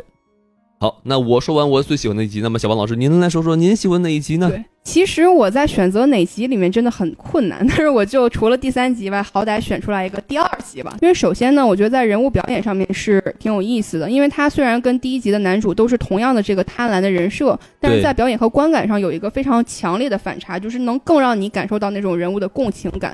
因为他就是一个墓园的管理员嘛，但是他虽然白天是一个感觉非常有同情心的管理员，但晚上他就是一个打开棺材。把人物身上的这种珍贵的宝物拿出来出去变卖的这么一个人设，而且他现在还欠着债，哎，对，摸金校尉的感觉。嗯，然后呢，在这个墓室的里面，就是你挺能跟人物共情的，因为他就是一直拿到宝物，然后想逃出升天，但是当男主在这个墓穴上方看到一道光的时候，他就是拼尽全力去。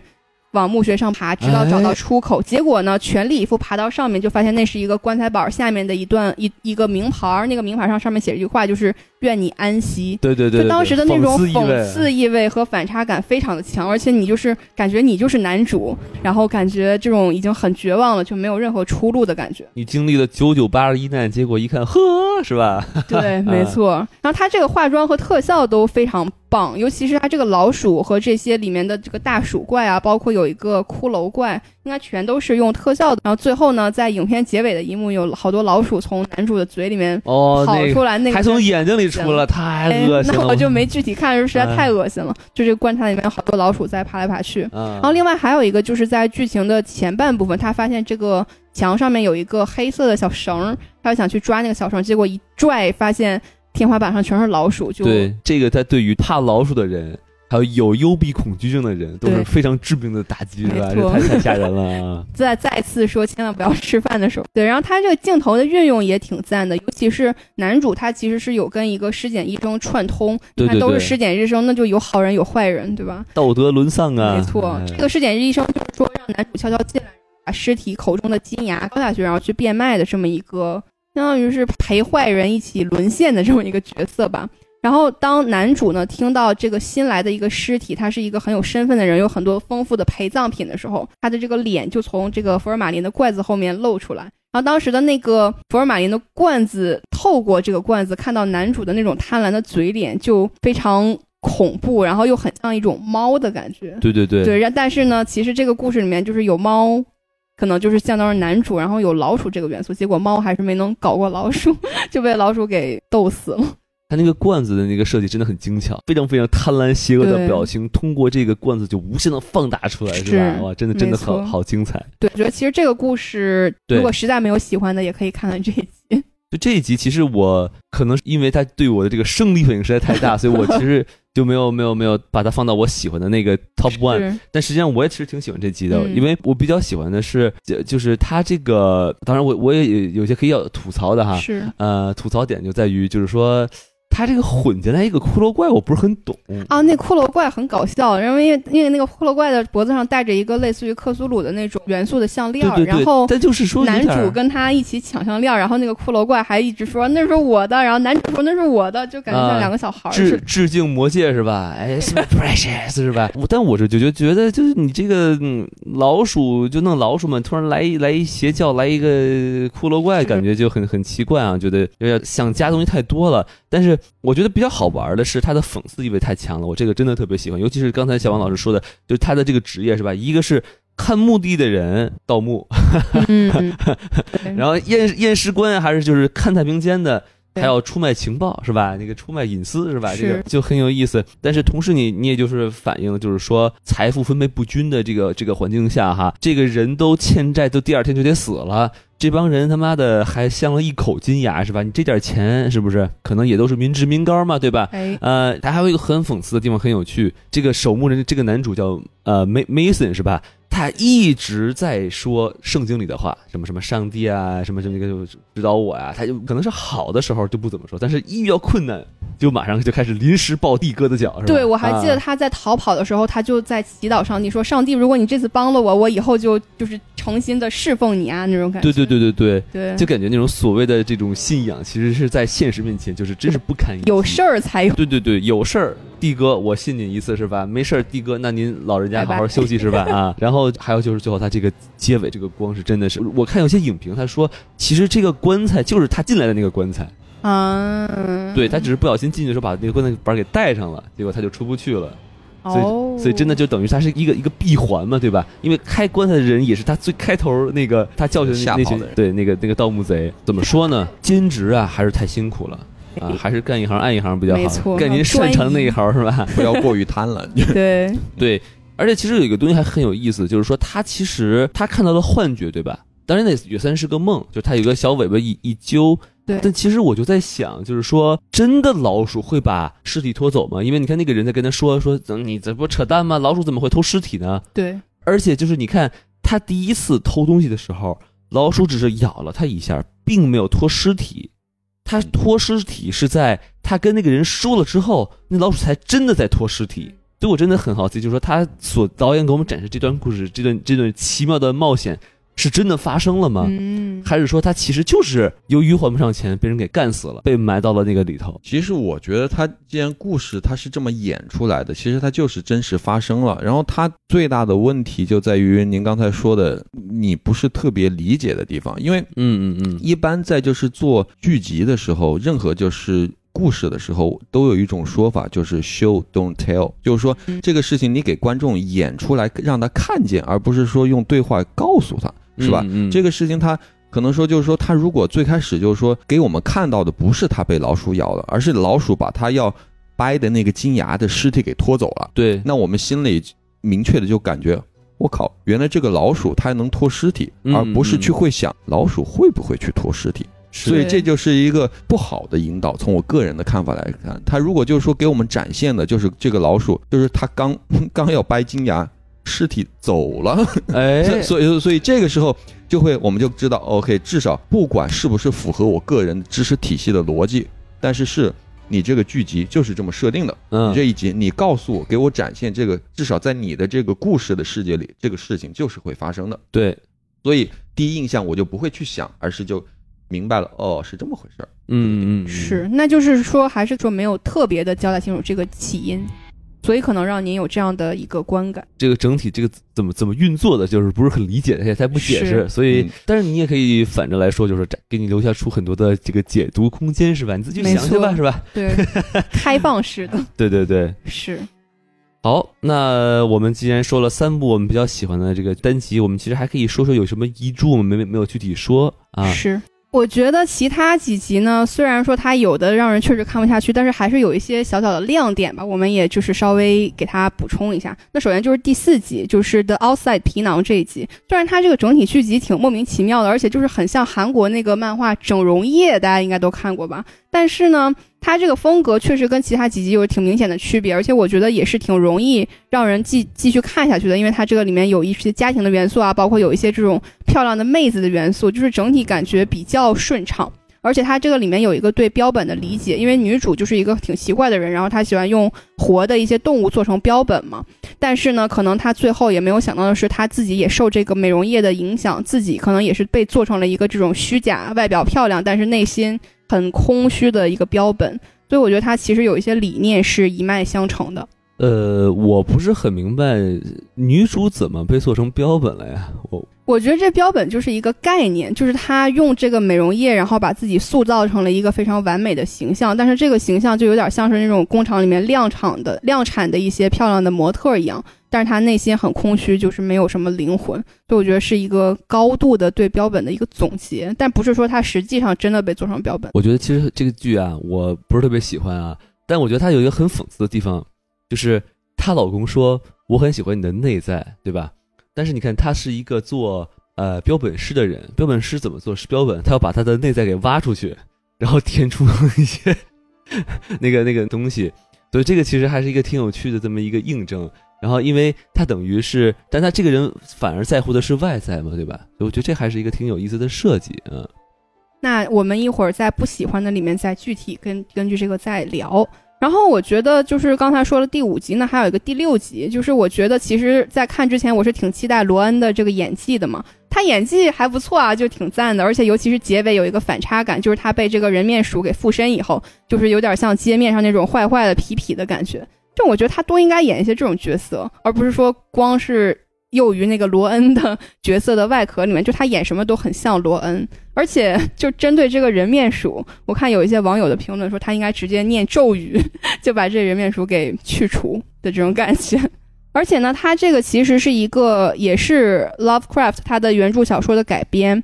那在这个恐怖大师的第二集里面，它有着一种同样的根据这个原作的改编，但是相对来说就更高级一些，就没有这些妹妹的一些支线啊，只有这个男主他到了一个房子，然后发现这个房子有一些这种女巫和人面鼠的痕迹，然后他怎么去克服这些痕迹，怎么去奋斗，但是最后失败了的一个故事。我觉得有兴趣的朋友也去看，可以看一下这集。对。然后呢，这个我最后补充一个啊，我就说第七集啊，这个这个叫叫什么鉴赏还是叫 viewing 是吧？我觉得他其实这个故事可能看的就是很模糊啊，非常莫名其妙。但我觉得他的这个风格是跟其他七集是非常不一样的，我不太会表达，你们可以两位可以帮我补充一下。就这个感觉有种那种。呃，银翼杀手老版那种感觉，就那个音乐这种很赛博朋克那种电子音是吧？然后那个老爷子还特别喜欢这个日本的东西是吧？说您看我这个酒是吧？哈，我这个是什么二战的时候什么原子弹没没轰碎的一个酒，你你你咱给尝一尝。然后穿的那个衣服也非常的合适的那种感觉是吧？所以我觉得他这个这个这个风格很有意思，但是我也不太会描述他这是这是一种什么风格啊？呃，其实我觉得这个很有可能就是他相对。喜欢的一一种东西吧，只能说是主创，因为我觉得他们很有可能是说想做一集就和其他集的风格不是那么相近的，是吧？其实这一集我觉得它的其实风格是很有特点的，就是说不管是从拍摄啊，还是从整体的结构，但是其实我个人观感的时候，就是当时我会觉得它其实这一集可能是观感嗯最没那么好的一集哦，因为它其实它的那个影子很好，影子你看就是。老爷子，嗯，The Toro 他介绍的时候就说，艺术家是创造藏品的，但是如果艺术家本身就变成了藏品，会发生什么？这个时候，其实我们在剧集的一开端，然后就慢慢的发现。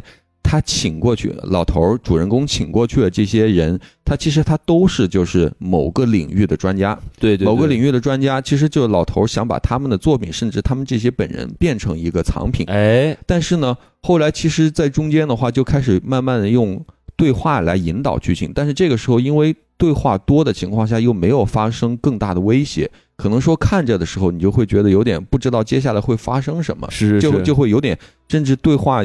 一晕一多了，可能很多人就晕了，就晕了，就不知道他说他会说什么，对，会继续故事会讲什么，然后结果到了最后又会发现是一个嗯以前在剧集最开始绝百分之九十的时间都没有出现过的一个东西，把所有人都杀死了，对对，所以这个时候就会有点首尾不呼应的感觉。没错没错，虽然他想表达他的这个利益确实做到了，对吧？就比如说，哎，你看啊，我这音乐听着不错吧？哎，你到哪儿都听不到，因为这个哥们儿啊被我给收藏了，是吧？哎，他只给我一个人做，然后还给那个人问那个叫什么 Brand 呃 Randall 是吧？说给个价，哥也要把你给包了，是吧？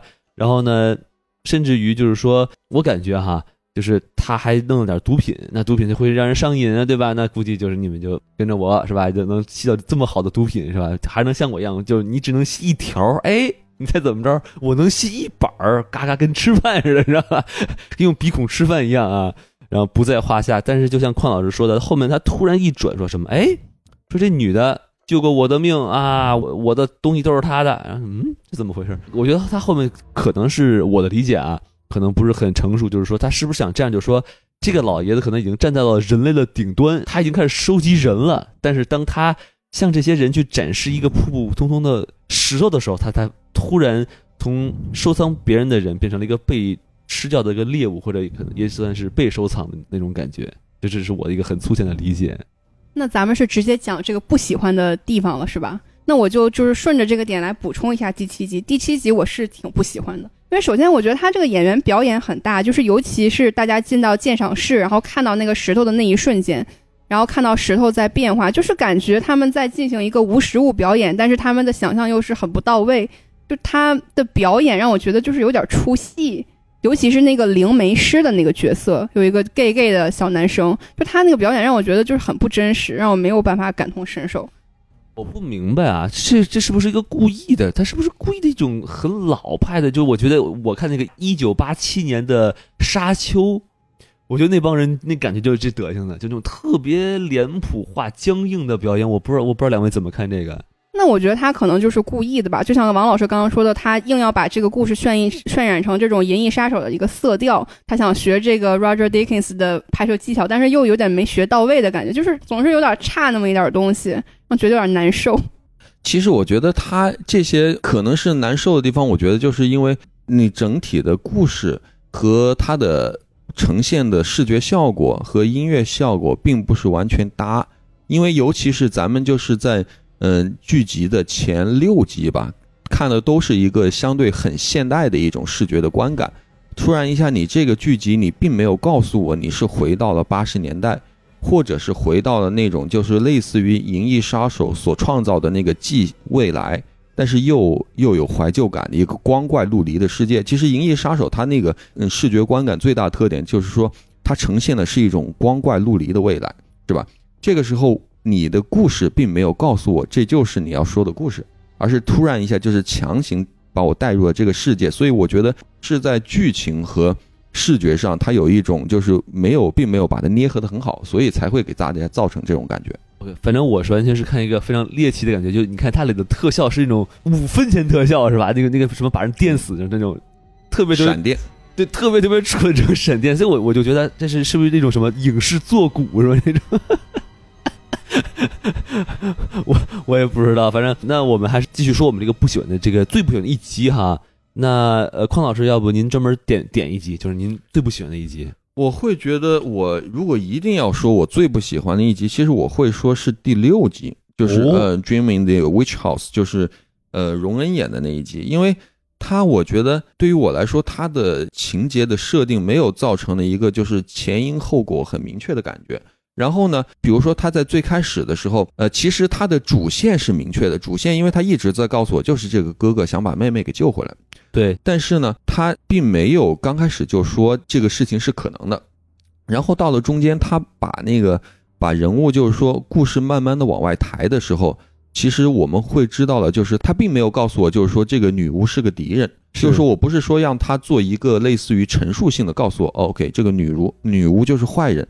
但是呢，他一直好像在告诉我，其实女巫是个好人，因为他的告诉我女巫死的方式是因为他在做一些事情被其他人不理解，然后被其他人杀死了。对，然后呢，这个时候因为这么说吧，就是不管任何一种类型的故事，其实越反派越出彩，这个故事才会越出彩，主角也才会越出彩，是吧？刚才说的是反派，其实最主要的是说最大的威胁是什么？嗯，刚开始一直在告诉我是不要打扰这个森林。对，然后突然一发现一直在说不要打扰这个森林的情况下，突然又变成了这个女巫，因为女巫想还魂，对对对，女巫想还魂。然后到了故事的最后，发现呃，因为之前就是里面有一个人面老鼠，人面老鼠它一直是好像是女巫的辅助的角色，对对对。后来女巫失败了之后，突然发现是这个人面老鼠，它不需要通过任何魔法。它也可以寄生在人的身上，是吧？也可以就是说控制了这个人，也好像就是还魂了，就是自己的身体一样。对。所以那这个时候我就会想，那你故事到底想告诉我是个什么？你到底是想告诉我一个哥哥拯救妹妹的故事，人死后可以复生的故事，还是说他不需要通过魔法，就是来重新变成人？因为是吧？所以这个时候就是他的故事的百分之八十的时间告诉我他要讲的故事，跟他最后的结果是。不不搭的，没错没错，一直在说女巫莫名其妙来个 house，对，主要是说一直在说魔法，因为这个男主角他被剧情越债越深，也是因为说他以前住的那个房间就和女巫有有关系嘛，对对对，所以就是因为这种情况下，我觉得他一直在跟我说是巫术巫术巫术，突然最后发现故事的结局不需要巫术，是一个类似于就很奇怪的一种方式就结束了，而且我觉得比较可惜的是，就是他前面。其实这个概念挺有意思的，我觉得什么能到另外一个空间啊，对吧？就铺的很好，然后有一个树林啊，然后如何如何如何，然后但是这个结尾其实挺意外的，而且我觉得有些地地方我其实很难接受，就我最难接受的就是说他去了这个空间，他跟他妹妹揪了一个半截袖子，然后回来一看，哎，手里真有一个袖子。那我想不对呀，他不是是个鬼吗？鬼的袖子您揪过来，他他他也应该是个透明袖子，是不是？我觉得是吧？那怎么说？那您妹妹回来，大家瞅不见人，只能看见一件衣服在那飘着呀，是什么意思是吧？而而且甚至就是我那一瞬间，我看到那一幕，我以为这是个骗局，你知道吗？我以为哎，被印第安人给骗了啊，是吧？哎你。然后，但是我觉得一看哦，他真是拿拿了个袖子，就没想那么多。我不知道这个小王老师对于这一集有什么想补充的吗？我觉得就跟两位老师说的差不多，他这个对于人面老鼠的这个解释，真是让我觉得很突然吧。就是可能一个你以为没有什么任何存在感的配角，就突然担当了这个主角的大任。反正整体这个故事，我也是不是特别的喜欢。而我觉得其他角色特别废，是吧？还有个预言家，还有女巫，是吧？其实这是一个狼人杀的故事，是吧？结果这个晚一晚上没过去，刀死了，是吧？就这么简单。嗯，还不是被狼人给刀死的，被鼠人给刀死了，是吧？这太亏了，这个。嗯，行，那您说完了，那我来说说我不喜欢的一集。我最不喜欢的一集就是这个皮囊这一集啊。我为什么不喜欢呢？就是因为它触犯了我的大忌，是吧？就是作为一个恐怖片爱好者，尤其我喜欢看鬼片儿，他不不给我解释为什么，这我非常非常受不了。就一般恐怖片都会说，有这么一个鬼，这个鬼是为什么会成为鬼，是吧？他有什么怨气？他遇到了什么事情，是吧？然后这个主角跟这个鬼有什么什么关系，是吧？他的曾曾曾祖父是他这鬼的对门的二哥，是吧？而怎么说呢？就他这个电视为什么会说话呀？这个液体怎么能自己跑出来呀？还自己就去泡澡了呀什么的？他根本就没有说明白，就是这是个鬼宅呀，还说这个是个灵异现象啊，还是这个高科技呀？完全不明白。反正就完全他这个驱使这个故事走的就是这个女女女主角的这个心情的变化。但是对于这个恐怖片的这个恐怖的地方的根源是什么，他是一点都不解释。我觉得真的让我很很难受。呃，然后呢，他这个结局吧。呃，有人说哇，这结局神了啊！这个体现出了这个呃人失去了内在是吧？然后这个人的空虚什么的，但我觉得很莫名莫名其妙，尤其是他对这个镜头他妈的笑了一分钟，哈哈笑，然后我就觉得故弄玄虚，我觉得就也可能是我这个层数不够啊，理解不了，但我就觉得这个大可不必是吧？然后还有一个就是，我就觉得可能我是个男生啊，我就觉得干嘛要杀老公啊？这。这老公多好一老公是吧？也也挺省心的，天天不工作就在家看看电视是吧？你一刀给人挡死了，还最后还补补一斧是吧？觉得哎呀太惨了，何必呢是吧？然后最后想吐槽一句啊，这一集完美的体现了这个直播带货的魅力，因为它可以跟观众互动是吧？给家人谋福利，吊打这个电视购物啊，所以我觉得这个还是挺有趣的。我不知道这个两位有什么想帮我补充的吗？我也是，对于这集杀老公这个情节，我真的觉觉得非常莫名其妙。因为可能我觉得在一部分观众的理解中，可能这个老公就是一个虚构出来的角色，就其实本来是没有这个角色。然后对这个女主的幻想中，可能有这么一个关心她的人。但是我觉得更更可能的是另外一种，就是她真的有一个老公，这个老公很好啊，长得又帅，而且又体贴，然后又能看到你的内在，还天天说你长得很美。就你跟别人都不一样，结果你就失手把这老公杀了，我真的很不能理解。就是觉得在那一瞬间，觉得哦，好心痛，好惨啊！就千万不要跟这种女的混在一起。呃，其实我觉得这个事情吧，它就是可能跟我刚才不是特别喜欢第六集是是一样的，因为就是说这个老公的角色的作用究竟是什么，对吧？因为他其实他的，我觉得剧集的开头和结尾，它的概念和设定是非常好的。因为他的结尾想讲的就是这个女生最后变成了自己最不喜欢的那种人。其实他这个点是很多人都能感同身受的，因为在一个世界中，大家都会身不由己。但是呢，她其实最大的就是说，她跟她的老公有很多戏。你就说，一是大家就感觉这个老公其实人是很好；二就是说，你不知道是什么一直在驱，就是在阻拦这个女生她成为自己想成为那种人，是吧？究竟是那个产品对她有副作用？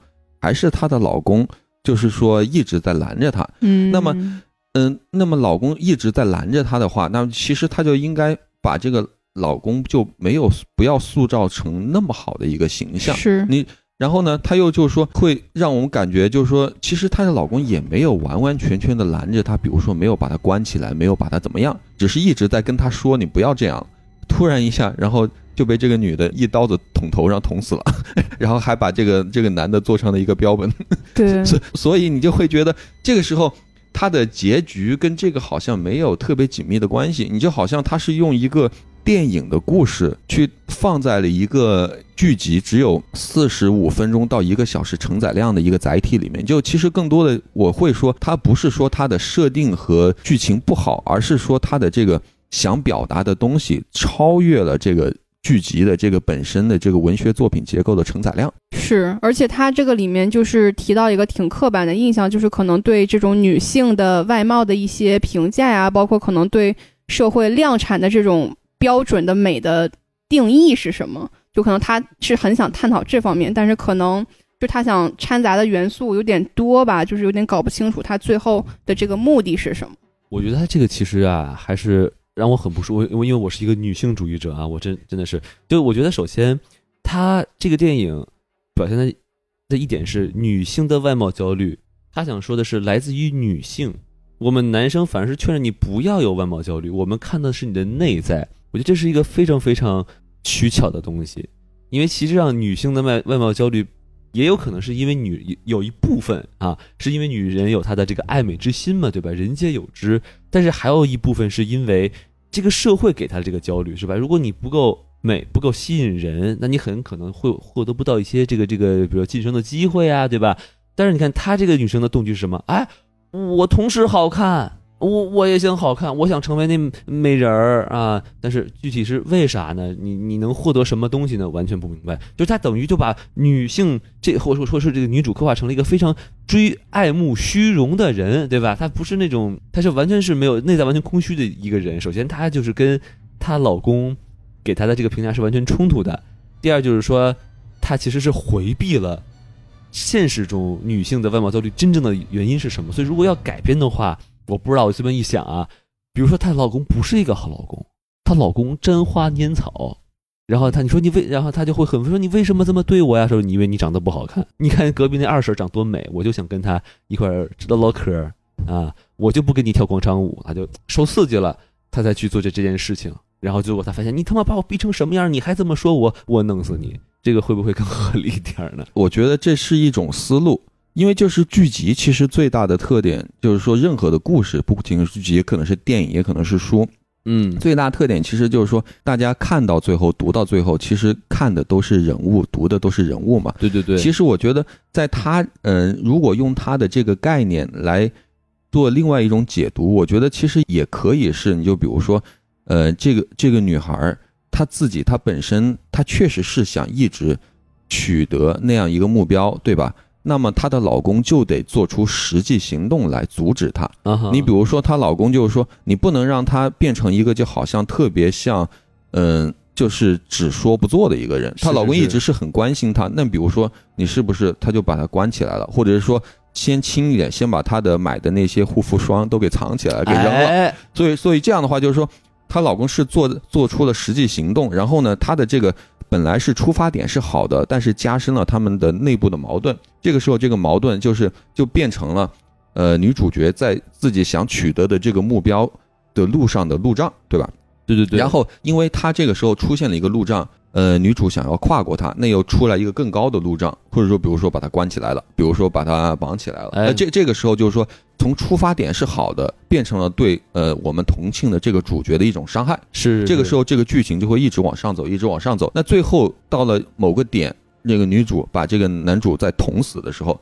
我们至少是可以理解的，哎，能够感同身受。就是说，我不一定这个时候就是说，不是说我赞同他一定要去杀人，而是说我至少理解你为什么这么做。是是是，所以这个时候他就会有一个就是，呃，起因、一个动机和一个动机的结果。你就好像，就好像大家在生活中一样嘛，就是说没有绝对的对和错，很多时候是一种选择，对吧？对对对，每个人的某种选择都有一个后果。所以这个时候就是我们能只要能理解这个角色的。后果的动机是什么？能联系起来就好了。对对对没错。对，我觉得您说这个点是特别好。嗯，那然后我还想补充一个，就是我觉得这个里面还体现了一种那种消费主义的陷阱，因为它一个重要的载体就是这个电视购物嘛，就是女主和男主他看的电视上面有很多的购物广告，那每一个都在绞尽心思的想要让你打电话，然后去购买这个商品。那这个亮彩焕肤霜，它就是营造出一种很。高大上的这种广告概念，就是你买了我这个东西就会变美，所以我觉得首先第一个是这个女主的同事可能也是受了这个消费主义的蛊惑，就他们内心也是想要变美的，所以说就是相当于正中了商家的这个陷阱。然后女主她在要不要用这个护肤霜的过程中，她是有一个纠结心理的，就说我不知道要不要用啊，因为我过敏。但是这个电视广告里面这个浓眉大眼的大表哥大帅哥就一直在蛊惑她，就是可能勾起她内心的一些欲望。所以其实她最后是听从了这个消费主义的一种召唤，就可能在这种就虚假的广告中迷失了自我吧。可以啊，感谢这个小王老师的女性视角啊。对，好，那说完我不喜欢的这个一集呢，那么小王老师要不要您来说说您最不喜欢的一集？呃，对吧？我补充一下，就是因为刚刚我们说了，其实挺多集，但是没有一个人提到的这集就是第八集呢喃。嗯，就不知道大家对这集是怎么看的呀？首先，我觉得这一集是跟其他七集就很不一样，不知道是不是应该放在这这个剧集里面的一个。就是短片，因为首先它整体可能也不是说特别的跟怪物有关系，它更多是偏向一个那种怨灵啊这种的设置，而且它又是在恐怖片一个非常重要的元素出现，就是一家人到了一个陌生的房子里面，然后这个房子里面有一些过去的回忆，会牵扯你的一些就是伤痛的经历吧，然后让你有所共鸣。所以我觉得其实这个就是设定挺老套的吧，对我来说。然后一开始他这个男主和女主他们的角色设定还是稍微有点新意，就是说这个鸟类的。鉴赏家，然后会拍一些鸟类的迁徙和，就是给大家普及一些鸟类的知识嘛。让它画面拍摄也就是挺美的，让你就觉得很能欣赏。但是，结果呢，它的矛盾的重点又是老生常谈的夫妻关系，就说啊，我之前失去一个孩子，然后。我就从此萎靡不振了，然后跟我的老公关系也修复不好，就这个挺老套的，就我觉得没有什么特别多的新意吧。而且其实这个整体的剧情节奏，它的节奏挺缓慢的，而且剧情也没有说特别大的亮点，它侧重点也是让人觉得有点分布不均。最重要的就是说这个女主的女主的塑造没有任何的亮点啊，她就是跟第四集。的女主一样，都是跟老公有很多的矛盾，然后就沉浸在这个自己的世界里面，就让人没有办法共情，就很不喜欢这种恐怖片有这种很类似的女主的人设。而最重要的是，她这个矛盾全靠堆积，就尤其是老公想跟女主亲热，或者是这个里面的老公也是一个好老公，对吧？就跟第四集一样，你老公那么好，老公想帮你，你为什么不同意？就我觉得女主有点作，所以就挺不喜欢这一集的。两位老师有什么看法？我觉得其实他这个时候，他是一个就怎么说，就是说这个外在的压力，就是说这个反派的压力，他其实不够大所造成的啊。因为这个就是好像我，因因为我觉得这就为什么说涉及到刚开始，就是我会跟大家说，我觉得他这部剧集它最大的一个特点就是一个创作者的狂欢嘛。嗯，他其实如果您看那个导演，他其实这一集非常有那个导演自己以前电影的特点，因为这个导演他以前最出名的是一部恐怖片，中文翻译好像叫《鬼书》。就二零一四年一部澳大利亚的电影，然后它的最大特点就是说，它会用一个恐怖的模子和一个影子来讲述一个家庭的故事。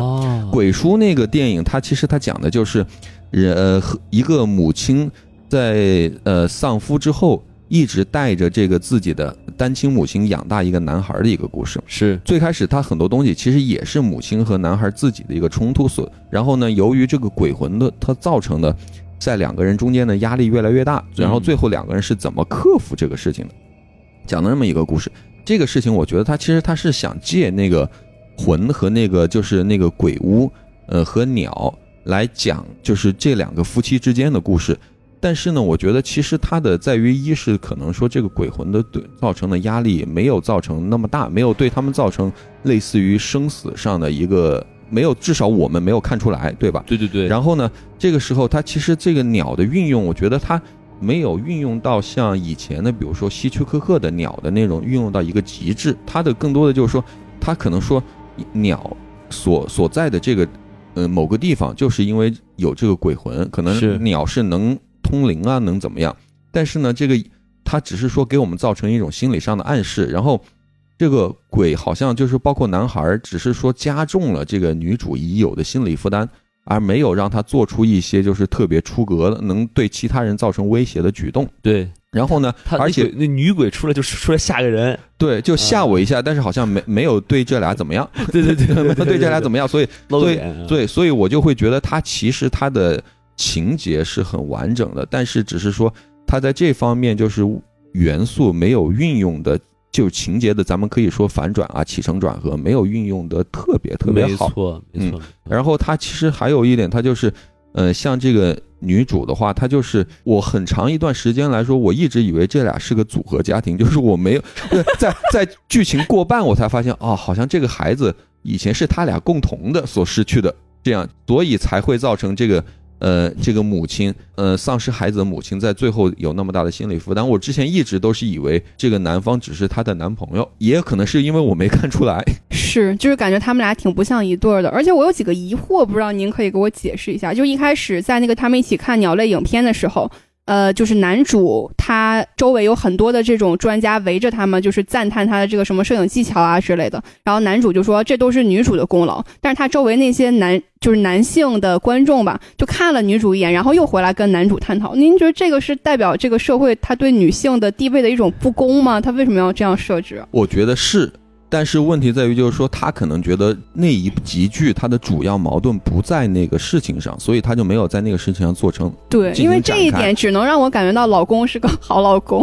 对，因为我觉得其实是因为长久以来任何一个文明的发展，它其实目前来说，其实它都是呃男性主导。我觉得是因为以前的很多时候在科技不太发达的情况下，很多时候力量它就是解决问题的一种方式。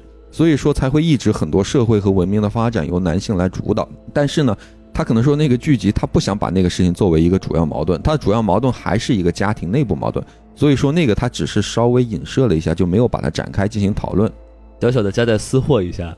但我觉得最搞笑的是小王老师刚才说啊，那个老公说啊，这都是我老婆的功劳，射的好都是我老婆的功劳，但是结果你一看摄影确实是他老公的老 他老婆的收音的。对，呃，对，女主主要作用是在录音。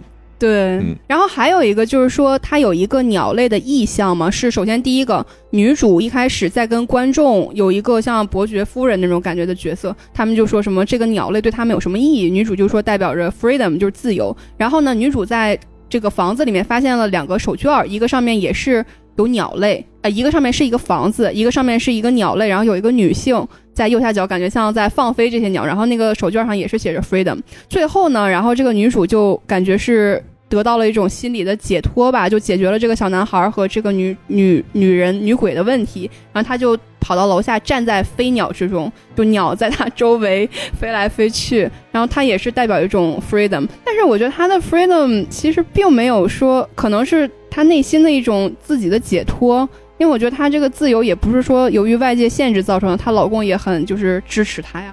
就他其实已经得到自由了，可能是从他心灵的束缚中解脱出来。我不太懂他这个 freedom 的含义。对，我觉得这就是可能说为什么大家对这一集有就是评价没有那么高的原因，就是说他想展示的其实呃他的出发点非常好，他展示的也很呃想展示的东西也很多，但是呢就是说我们不会觉得就是说呃主角的问题，就是说他的问题。不是外部给他造成的，把他限制住了，而是他自己的一个问题。当然，他其实也讲清楚了，他确实确实也是，我们也知道这就是女主自己的问题，因为她一直过不了心理上那道坎儿。对。但是呢，呃，其实最更大的问题就在于她心理上过不去那道坎儿，并没有对她造成直接视觉上的我们能肉眼可见的伤害。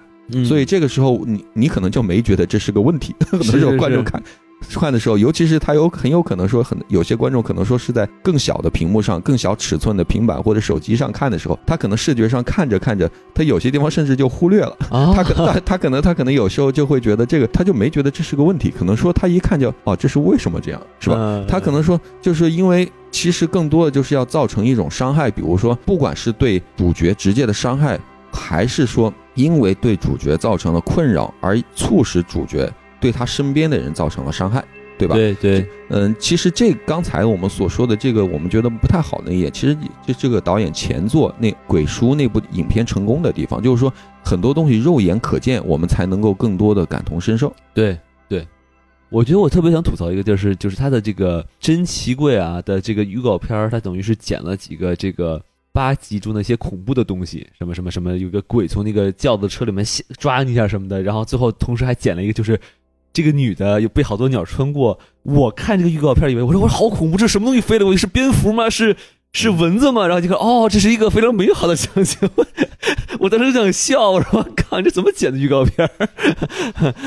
而且就是说，他其实想体现的应该是说，这个女主和女鬼他们应该有一些什么连接啊。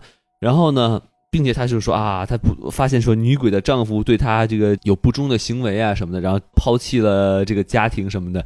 但是最后一看，哎，好像也没啥共性啊，这咋回事儿？太对了，我说这女主她为什么要跟别人瞎共情呢？那人家这家庭不幸福跟你有什么关系？就我觉得这个挺莫名其妙的，就感觉这共情就是，哎，我跟你说啊，我昨天脚崴了，说，哎呦，我也是，我昨天查出我癌症晚期，说，哎，你们你们 你们俩这有啥可聊的？你咋共情我？嗯，特别特别逗，我不知道黄老师还有什么要补充的吗？其实我觉得啊，这个事情就是您你们刚才提到这个共情，其实是个任何一个呃聚集。呃，一个故事都需要就成功的故事都会做得好的地方，就像你刚才举例子，就是说他更最多的那个问题就是说，呃，他因为孩子的去世而造成的，就是说，嗯，他自己内心的困扰。对，这是大部分人可能没有的感受，是吧？尤其是对于男性没有的感受，所以他如果没有在生活中造成其他的问题，可能就会让我们觉得啊，这个事情就是我知道他讲的是什么，但是我可能就会觉得哦，就这样，是吧？可能会有这个问题。就他的情感表达，反正也挺怪的。就比如说那个男主跟他老婆说说，你看啊，我当时我就哭了，哎，你就没哭。啊，怎么回事？我说我操，这什么对话是吧？啊，反正我就觉得，呃，怎么怎么说呢？反正导演喜欢这样的人设，我也很难阻止。反正而且我觉得最后其实就这个小男孩，最后给他给他 freedom 了是吧？给他这个叫叫什么呀？归天了，归天了啊！就那个过程啊，come to the light，然后哎，我好没了，我说这是啥呀？反正我就觉得，嗯，感觉好像你又很伤心，但是你不觉得人家去极乐世界是个好事儿吗？然后对，因为我觉得其实在这个时候，如果能让我们产生更多的共情力，就是说。他发现的就是这个男孩的遭遇，可能跟他去世的那个儿子去世前的遭遇有共同的地方。对，这个时候如果说有这方面的特点的话，他其实他很有可能让我们能更加的感同身受。他没说他儿子怎么死了。对，因为我觉得是这样的，母亲她是有母性的，这个大家都知道。但是能产生最更大的母性，就是说，或者是说，嗯，男性所有时候所要做出一些超乎自己尝试理解的举动，也是因为我们看到了，呃，一些我们自己就是说。曾经可能说做过的事情，而会产生一种冲动，比如说，不管你去帮助一个人，还是去去牺牲自己，是吧？这个时候都要就是说跟我以前的经历有联系。对，但是我们没有觉得有一个更多的联系，因为这个时候如果说他没有在这方面有联系的话，甚至我觉得把那个女鬼魂设定成一个他需要帮助的对象。也许会更加在那个时候更加合理一些，有道理。而且我觉得像这种类似的恐怖片，它每次的设计都是说，一个家庭可能因为一些意外失去孩子，男生总是很容易走出痛苦，但是女生总是囿于这个伤悲当中。我觉得这其实也是一种刻板的印象吧，就是对。那我们这个不喜欢的部分聊的差不多了，我们就进行一些外延的讨论。然后首先呢，我们可以说一下这个陀螺叔他的一些作品和风格，因为其实。我觉得 Netflix 买这部剧的主要原因，也就是冲着他的这个面子去进行的。那邝老师对这个陀螺书有什么了解？呃，我其实就是说，他的每部作品就是在网上能找到观看渠道的，我都看过，因为我会觉得，就是说他的任何一部作品就。都很有自己的特点，就比如说他的每部作品至少都有灵性，就是说科学无法解释的地方是。然后呢，同时的在这种情况下，他又有一个具体的怪兽甚至威胁的形象。不管是我们嗯，他很早期的就是有女巫招魂的电影，还是说到了后来的《水形物语》，甚至呃《环太平洋》，甚至就是呃。潘恩的迷宫等等类型的作品，就是说你都有一个很实在的这种威胁和灵性的东西存在，所以这就我们就会嗯说到为什么就是说嗯我们会有时候以前在电影学院进行讨论的时候就会说，其实好莱坞喜欢什么样的导演，就是既不那么一样，但是呢又很一样的导演，所以就是说他的这个东西它是一个实打实就西方世界他首先观众他能够理解的东西，而不是就是说一个形而上虚无的作品。所以说他的任何的一个作品的时候，他都有这种怪兽，但是又有自己浪漫表现的地方。比如说那个以前还和那个 Tom Hiddleston 他们合作那个叫 Crimson Peak，叫啊，对那部电影你也看到，它其实很多东西它是鬼魂，对于他来说，它只是一个英文叫 metaphor，它其实就是一个叫部件嘛，一个影子，一个影子部件的作用，在那个里里面就是鬼魂对那个女主进行了一些提示，是。然后同时呢又在这种情况下又又让他越陷越深，所以这个时候其实他任何一个电影他都有这种就是他自己的。对浪漫的感觉和对就是这个怪物和鬼魂的一个东西的结合，我觉得这是他所有电影里面最大的一个特点。没错，虽然这个 Crimson Peak 大家看的是抖森的屁股啊，但是 那个翘翘的小屁股啊。那小王老师有什么要补充的吗？对我补充一下他的这个个人风格吧，因为其实就像邝老师说，他是一个个人风格很明显的这个导演。他这个里面有一些可能他每个作品都会出现的一些元素啊，比如说像这种鬼怪啊、机甲，包括一些尖锐的物体，包括像昆虫啊，还有意象，还有他喜欢这种童话风格。而且他个人是很喜欢这个西班牙内战时期的一些。背景，所以他有一些故事就是会设定在这个里面，而且我觉得他这个导演是其实跟就是日本的一个动漫导演新海诚是有点类似，他们都是会比较重设定，然后可能会比较在故事方面有一些稍显不足。但是我觉得像陀螺叔，我比较喜欢他一个作品就是《潘神的迷宫》了，他既是有这种美术方面的就是造诣，又是有这种。实际上不用特效，是去真人进行 CG 的这种捕捉，包括他的故事也是让人很能感动。所以其实我觉得他是一个，而且他是墨西哥三杰之一嘛，就墨西哥三杰之一的一个导演，所以其实也是对少数族裔挺有激励作用的这么一个人物吧。好，那咱们这个陀螺叔，咱们就先聊这么多啊，到时候大家想到什么想补充的再说，好吧？好，然后咱们继续往下走啊，咱们这个其实刚才也提到了一位这个叫什么手艺人啊，不是这个爱手艺是吧？呃，爱奇艺的呃的前身哈，然后其实他就是 H.P. 洛夫克拉夫特是吧？Lovecraft，呃，我们就是先随便跟大家就聊一聊，就是我们对于他的一些非常呃浅的了解吧。毕竟是有些呃观众听众朋友们可能就不是太呃老听到这个名字，但他也不知道他是谁哈。那么这个这个老洛啊，我们的名字长，就叫老洛啊，他这个全名是霍华德·菲利普啊，洛夫克拉夫特是吧？他一般就是写签名就是 H.P. 是吧？哎，也可能是惠普啊，对不对？也可能是惠呃哈利波特哈。这个他最有名的就是他在一九二六年创作的一部这个一个书啊，叫《克苏鲁的呼唤》。哎，这本书就是开启了传说中的这个宇宙主义，或者还有人称叫宇宙恐怖。啊，还有人叫宇宙恐怖主义啊，我这感觉有点有点搞笑。主旨就是用最短的一句话哈，叫就是人类的这个有限的心智无法理理解这个无无限宇宙的这个残酷与陌生啊。呃，然后呢，这个不知道有什么人想补充一下吗？我想补充一下这个，因为其实克苏鲁这个概念和它这个宇宙主义哲学的概念还挺有意思的。它的主旨就是说，这个宇宙呢是没有神智的，它是只有本能的。但是人类呢，如果妄图用理智去理解宇宙的话，只会让自己陷入这个未知的恐惧当中。也就是说，我们说的散值下降，直到 zero。然后人类是很渺小的，它跟宇宙相比是非常一个渺小的存在。而且人类对未知神秘事物的探求呢，最后就会引发一种悲惨绝望的灾难。所以其实它这些克苏鲁神话中，可能有一些主角，他的结局都是挺悲惨的，就像我们那个皮克曼的模特里面的主角一样，最后就疯了嘛。其实我觉得，就是你要真说这个影视作品里面体现这种东西不错的话，我能想到的是《爱死机》第二季，其中有一个就是他们去一个。呃呃，神殿里面有一个大怪物，我觉得那个可能会更让我有那种感觉吧。你有什么要补充的吗，匡老师？嗯，我觉得其实克苏鲁，他的其实他其实他是，我记得最开始自己以前呃阅读小说的时候，看到克苏鲁相关的材料，其实我觉得它是一个嗯对现世，就是我们很多的呃甚至现在所说的作品吧，其实多多少少都受它的一些影响，是因为它最大的特点，克苏鲁这个宇宙其实。更多的这个宇宙应该是打引号的宇宙，因为它不是一个完全意义上一个建立好的神谱，因为它其实，呃，Lovecraft 他自己写书写的时候，最开始他写作的这个呃克苏鲁，到现在其实说大家对这个读音其实都是有争议的，因为他自己当以当时写完这部小说，就是对这个进行呃有人采访，现在能查到的资料里面，他自己是说的怎么读不重要。哦，怎么读不重要，因为很多人我们现在所说的克苏鲁，是因为是很多后后来的人通过他以前老家长岛那边的读音给推断出来，哦，不是长岛，叫罗德岛 （Rhode Island），通过那边的很多读音给推断出来的。所以说这个事情就是说，我记得他之前就好像他的第一部呃克苏鲁的呼唤一样，它里面所描述的克苏鲁在最开始并不是一个有形的，对吧？它是一个更多的一个虚无的东西。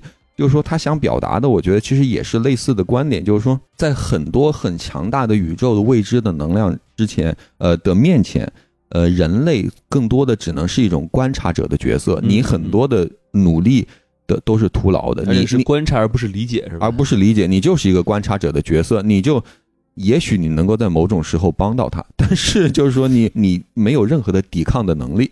所以我觉得这是，然后呢，他的后来大家现在所说的克苏鲁宇宙，其实更多的都是后世作家来补充。对，当时其实实我觉得这也是，呃，Lovecraft 这个作家他自己最大的一个，就是说，也是他算是完成了一个心愿，因为能查查到的资料里面，他自己也说了，他说，我最大的愿望是后来的人都能来写这个东西，啊，而不是说而不是说就是我这就是我的。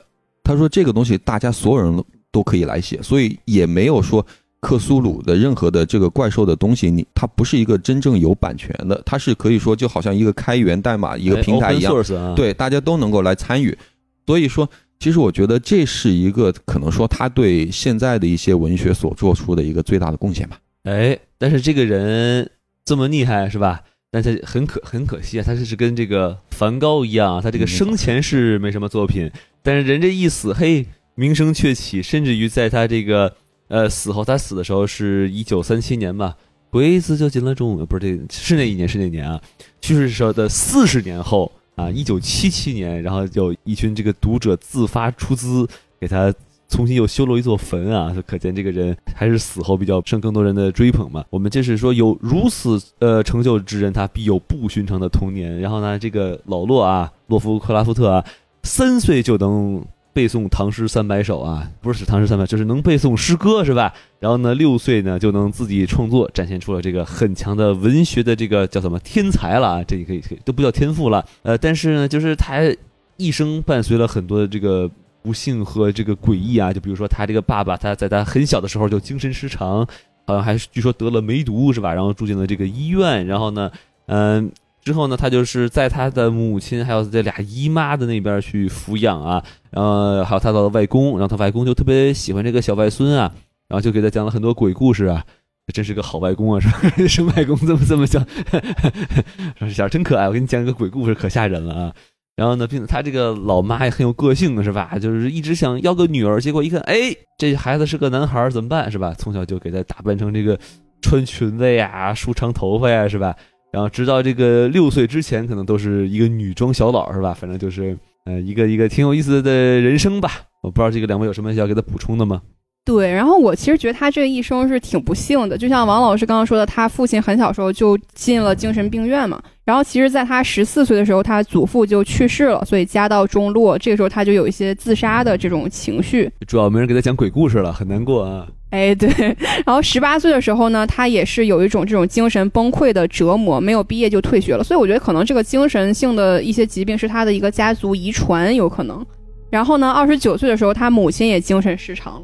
所以可能确定就是 一种遗传吧。然后他母亲两年后也死于了手术。然后三十四岁的时候呢，他妻子的一个商店破产了，然后身体健康也恶化，所以五年以后就离婚了。所以这个婚姻生活也是挺不幸的。所以就他没有什么家人，也没有后继，也无人，这妻子也离婚了嘛，就很惨。然后四十六岁的时候就被诊断出来肠癌，次年就。孤独的死去了，身边也没有任何人的陪伴，所以我觉得他这个克苏鲁的一些作品里面有一些压抑啊，这种绝望和疯狂的情绪，肯定是跟他个人的这个经历是息息相关的。包括他一些就是精神崩溃的人，如果你看过那个《天才在左，疯子在右》那本书的话，你就他们的精神世界可能是有所不同的吧，所以可能他就是能看到一些别人看不到的东西，所见就是真实的。也许这个这个背景是让他与这个常人所不同啊。这个其实更多的从作品的层面上来说，我觉得更多就是说，所有的作家写的最好的作品，一定是都是他自己熟悉的作品。嗯你就包括导演也是，你看，比如说呃，马丁斯科塞斯这个很出名的美国导演，他他最让他声名鹊起的作品，其实就是和在美国的意大利人移民的作品，是吧？就是说，那就是他从小长大的一个世界。就是说，他知道这个东西是个怎么运作的方式。嗯，你就包括或者是，比如说我听贝多芬的未完成交响曲的时候，其实我从我听到的那个音乐的感受，就是一个灵魂在撕扯。其实那也就是贝多芬他自己到了一定的精神。崩溃的状态边缘所创作出来作品，所以说，我觉得这个时候对于他来说，更多的是从对他的作品可能有一个刺激，有一个补充，但是呢，他很有可能不太符合那个阶段所需要出版社最能赚钱、最能出的主流的作品，所以他就可能说，也就是死后在某个时候，哎，才被人发现了。对对对，反正怎么说呢？有时候艺术上的一些伟大的这个作品，往往就是他这个创作者，他可能精神上真的是处于一种极端的崩溃、困苦的时候，他可能才能激发出一种超越于常人的这种创作灵感和冲动吧。嗯，这么总结一下吧。呃，反正怎么说呢？呃，老洛这个人，反正他就是影响了很多的艺术家，而且这些艺术家他们都不吝去说，我我确实深受此人的影响。比如说，我不是开玩笑，我不是艺术家，不是，呃，这个这个呃，开玩笑啊，就是比如说比较有名的人吧，就比如说像这个陀螺叔啊，还有这个伊藤润二啊，是吧？日本的这个漫呃恐怖漫画家，还有咱们这个非常熟悉的这个老爷子乔乔治 ·R· 马丁啊，是吧？呃，然后还有这个著名的这个呃恐怖或者惊悚小说的呃小说家史蒂芬金是吧？都是深受其影响。对，然后补充一下，因为我也是一个游戏迷嘛，所以其实，在游戏里面也有挺多这种克苏鲁的元素。就比如说，它有一个桌游啊，就是叫《克苏鲁的呼唤》，包括一八年有一个游戏同名的游戏《克苏鲁的呼唤》，包括我最近就之前在玩的一个叫《The Sinking City》，就沉默之城，它也是整个城市都是克苏鲁的背景下面，然后这个里面很多大量的文书的资料。如果感兴趣的朋友也可以去阅读一下，包括像《血缘诅咒》里面也有一部分是这个克苏鲁的元素，然后像剧集方面就是《怪奇物语》也有参考一些类似的概念，包括像史蒂芬金的这个《迷雾惊魂》的结尾也是能展现出来那种对未知的恐惧吧。对，有兴趣的朋友可以都去鉴赏一下。可以啊，我我前阵子还玩过一个那个叫剧本杀，叫什么印斯茅斯的什么玩意儿，反正也是这个。克苏鲁的东西啊，还还挺逗。好，那这个如呃洛夫克拉夫特聊差不多了的话，我们再说我们最后一个想聊的一个外延的点哈，就是聊一聊我们这个近来的这个恐怖的这个影视作品有有没有什么大家想表达的？因为很很明显啊，就真的是我之前我也说了，最近的优秀的恐怖电影真的是越来越少了，甚至有一些这种两个小时的这种恐怖片还不如这咱们这个剧集中的一集的这个精彩程度。所以我想就是。请几位老师跟我们聊一聊，比如说匡老师，您要不您先来说啊？啊，好，其实我觉得啊，我不会说是恐怖片越来越不行了，我觉得很任何一个事情它都有一个起起伏伏的一个过程，就是从作品的角度来说，呃，任何一个创作者和艺术家从他本身来说，他其实是有失败的权利的，嗯，因为其实创新，你想要新的东西，你就需要尝试，对吧？想要新的东西就需要尝试，那这种情况下，它就意味着风险。是吧？那这个风险它很有可能就会失败，因为你就好像一个作家，他写一个作品，你问他为什么这个地方下雨了，他也许真的就是一种情绪的表达。我也不知道为什么下雨了，我怎么知道别人会怎么解读？是吧？很多时候有些时候也有可能是我们自己的过度解读。对于他来说就是一种感受。那么这种时候他要进行尝试的时候，那你就会知道。电影它同时，它很大程度上它是一个商业产品，是它是有很多的投资人的利益在后面的。那这个时候，投资人他首先任何一种投资，不光是电影，它其实最大的乐趣，哦，不不叫最大乐趣，它最大的目的是变成更多的钱。所以，所以这种情况下，它作为一个商业产品的话，那它就不允许它失败。那这个时候，它就会更多的有些时候在进行一个工业式的电影甚至电视剧的一个产出的时候。那就会变成有些时候我们可能会说有点炒冷饭，炒冷饭这个时候可能说就会给大家造成的一种这个类型的电影或者电视剧可能不太行了。是，但是它可能只是一种工业的控制到了一个极点的时候所造成的一种现象。那这个时候你就比如说，呃，它就会进行呃创新，进行说可能说会在某个阶段把更多的权利下放到呃创作者身上。那么可能说，我觉得在呃，The Toro，它就是我们刚才所说的聊到的这部剧集中间，可能是会进行这样一种尝试。那这个尝试也可能是成功的，也可能是不成功的。但是呢，它一旦成功了，一定就会有一大帮来模仿他的人 跟着跟着就过来了。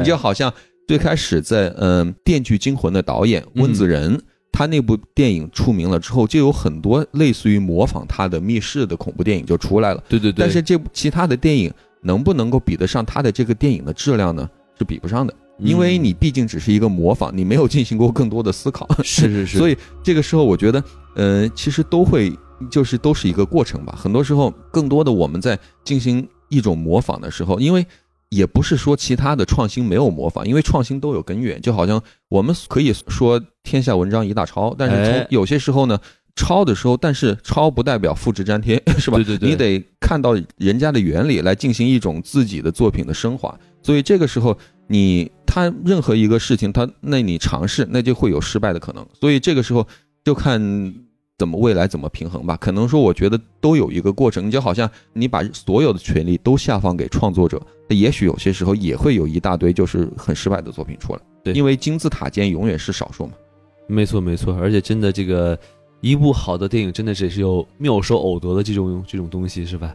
呃，而且而且，我觉得其实还有一种可能性，是因为就像刚才匡老师说的，就是呃，电影还是要赚钱嘛，对吧？但是说呃，一部恐怖片，那首先喜欢看恐怖片的人，敢看恐怖片的人都是少数。比如说，我现在发现我周围可能真的是大多数都是说，哦，恐怖片，那我不看了，我害怕，我干嘛要吓唬我自己啊？是不是？然后再加之，如果你真的要弄出很恐怖的话，很可能就变成少儿不宜了，是吧？那等于你有莫名其妙又砍掉了一部分这个能看的观众。那么其实说。这么讲的话，其实拍恐怖片是一个费力不讨好，就很难讨好的事情。呃，你可以这么说，但是其实这个时候其实又涉及到另外一个话题。很很多时候，我觉得就是说，呃，电影的类型它其实都更多的是商业的定义。因为对于呃任何的作者来说，他首先他是一个片儿，首先是个电影，他自己不会对他做更多的这到底是个什么类型的电影来定义。他更多的他只会说，对于我来说，很有可能。我记得斯皮尔伯格以前有过一个解释，他就说，对于我来说，只有娱乐性更强的电影和更加严肃的电影。所以这个时候，至于你们觉得它是一个什么样的类型，那是观众自己来定义，对吧？所以就所以你看，斯皮尔伯格他作为他这种大师级别的，嗯，用电影给大家讲故事的人来说，他的所有的作品中，他既有那个早期的电视电影叫《The Duel》。就是公路卡车的电影，嗯，但是呢，那个其实就有点像咱们怎么说，就像公路版的大白鲨吧，哦，然后又又有后来有大白鲨，然后呢又有那个呃紫色 color purple，但是同时也会有侏罗纪公园，又会有又会有夺宝奇兵，所以对于他来说，首先就是说这个故事，它首先是个故事，但只是说它可能是更严肃的，可能说娱乐性更强的，这就为什么他后来也会拍内部战马，因为他自己觉得那是一个必须要讲的故事，所以。嗯，赚不赚钱对于他来说已经不重要啊，可以放飞自我了，是吧？那补充一下我的看法吧，就是首先我是一个很喜欢看恐怖片的人，呃，也看了不少这个，但最近吧，反正看了这个什么 Smile 啊，是吧？看还有一个什么 Barbarian 啊，然后之前还跟之前一个朋友几个朋友看了一个叫 Black Phone，也类似是那种恐怖片的东西，反正都觉得它都是有一些比较有趣的概念。就是他有一个哎，有一个想法比较像 Smile，就是他都一直在笑，很奇怪，很诡异，这怎么回事啊？对吧？然后 Barbarian 就是说，哎，你看这怎么有一个地下室是吧？咱就不剧透了，反正有兴趣同学可以是去看一看。反正但是就是说这个故事它可能有一个很好的开头，但都是讲着讲着讲着，哎，就开始这故事就开始不合理了，然后就还是有这种好奇想去知道怎么回事。但是就是说这个一般这个结尾或者它的这个过程都会让人觉得嗯不过瘾。反正就跟老老年间的一些就是类似于像。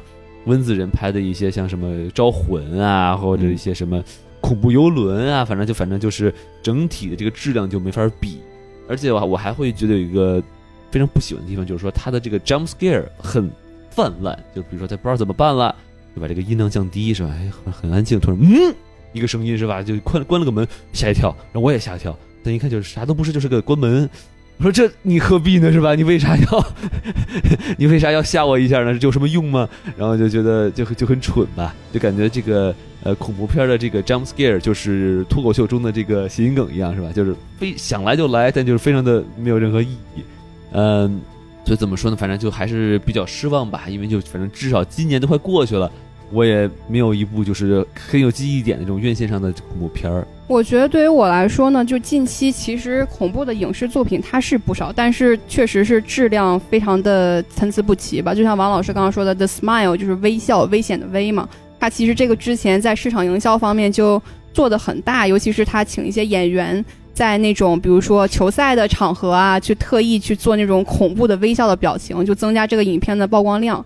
这种感觉，然后还有就是 Netflix 有一个恐怖类的剧集吧，叫 The Watcher，就是窥视者。它讲的就是一个家庭，他举尽全家之力，就是宁可要把自己的家产全都抛售，也要搬到乡下的一个小镇的一个房子里面的这种，就是也是恐怖的房子的这个概念吧。然后还有一个是 Run Sweetheart Run，就是亲爱的快逃，它是一个恐怖和科幻相结合的一个题材。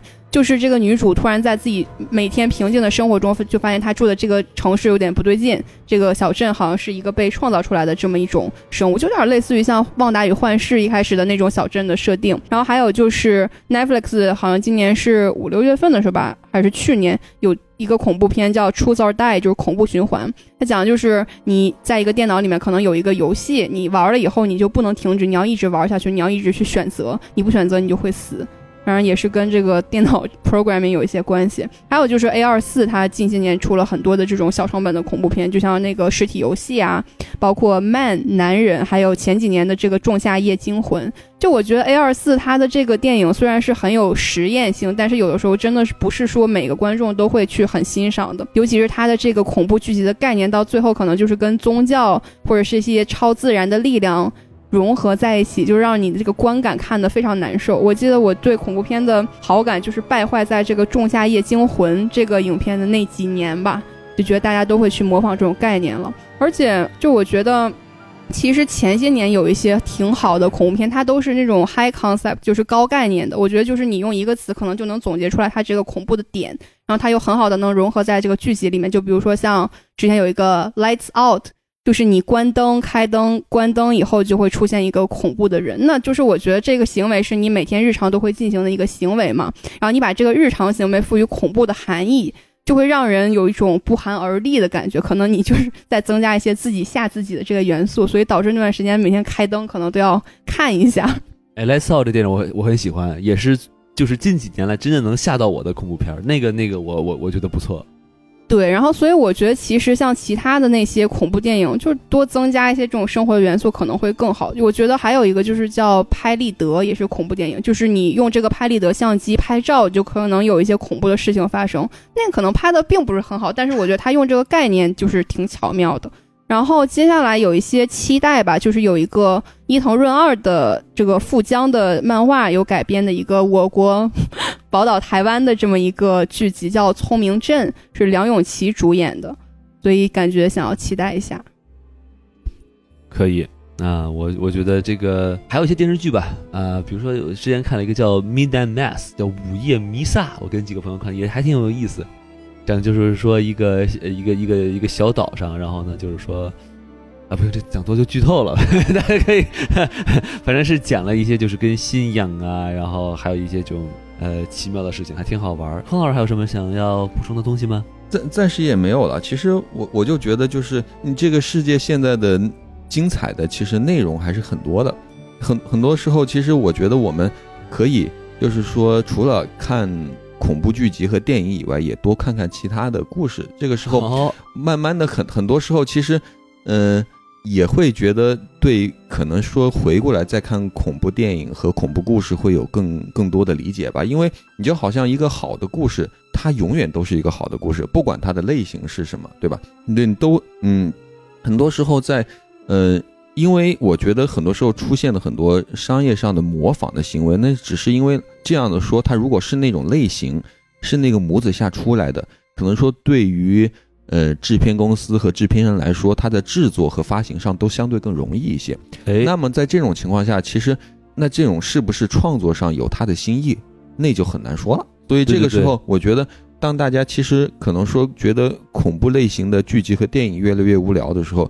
说不定可以多看看别的，看看别的，再回过楼一看，换换口味啊，换换口味，换换口味，你就回回来再看，哎，好像又有新的好看的东西出来了。是是是，哎，没办法，毕竟可能怎么说呢？像这个洛夫克拉夫特这种恐恐怖的这种大师，他就是能自己研发出这种这么吓人嘛。现在基本上大家就这种，就这么几招是吧？然后你用完了，你也就不会什么新招了。反正期待有什么新的恐怖大师能出现吧。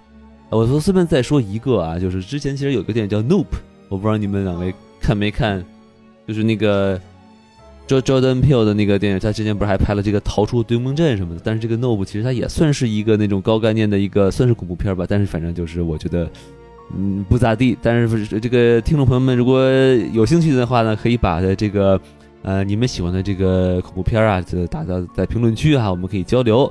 啊，反正就是大家聊到今儿聊的不错哈，我们今天就是可以就截到这里啊，也感谢这个匡老师参加我们的节目啊，非常感谢您给我们的这么多真知灼见，不敢不敢，多谢多谢。嗯，那么这个节目的最后，我们还要像往常一样说一下我们的这个微信公众号啊，S M F M 二零一六。S M F M 二零一六，加入我们这个微信公众号啊，扫描二维二维码，这样就会有我们这个什么电台这个机器人啊，把您拉入我们的粉丝群。在这个粉丝群里面呢，您不但可以和我们这个主播进行这个线上互动啊，线下互动像话吗？线下互动也可以啊，哈 哈并且这个群里面还有这个很多像您一样有才的这个听友，你们可以就是每天就可以聊一聊，是吧？大家交交换一下这个心得。好，那我们这一期的这个什么电台就到此为止，感谢您的收听，我们下期再见，谢谢您，拜拜，拜拜。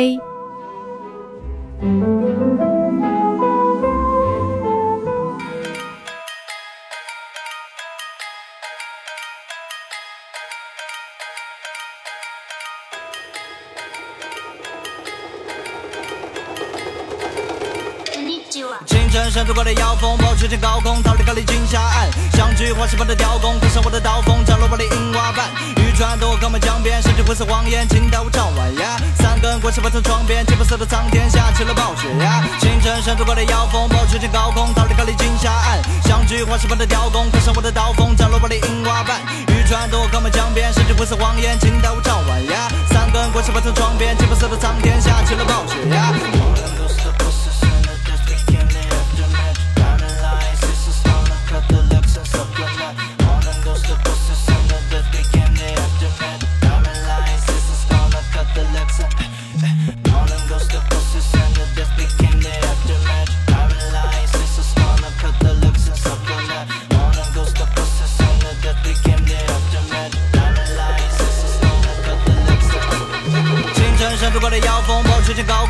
空，逃离高丽金沙岸。相聚花石般的雕工，刻上我的刀锋，斩落我的银瓦板。渔船渡靠满江边，深沉灰色谎言，惊到我张完。三根棍石把从窗边，金白色的苍天下起了暴雪呀。清晨山渡过的妖风，暴吹进高空，逃离高丽金沙岸。相聚花石般的雕工，刻上我的刀锋，斩落我的银瓦板。渔船渡靠满江边，深沉灰色谎言，惊到我张完。三根棍石把从窗边，金白色的苍天下起了暴雪呀。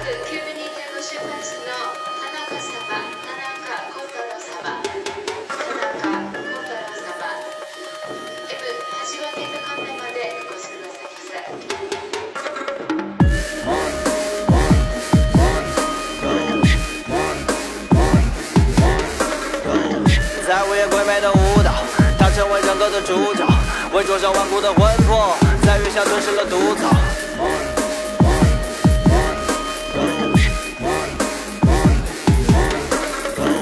在午夜鬼魅的舞蹈，他成为整个的主角，为灼烧顽固的魂魄，在月下吞噬了毒草。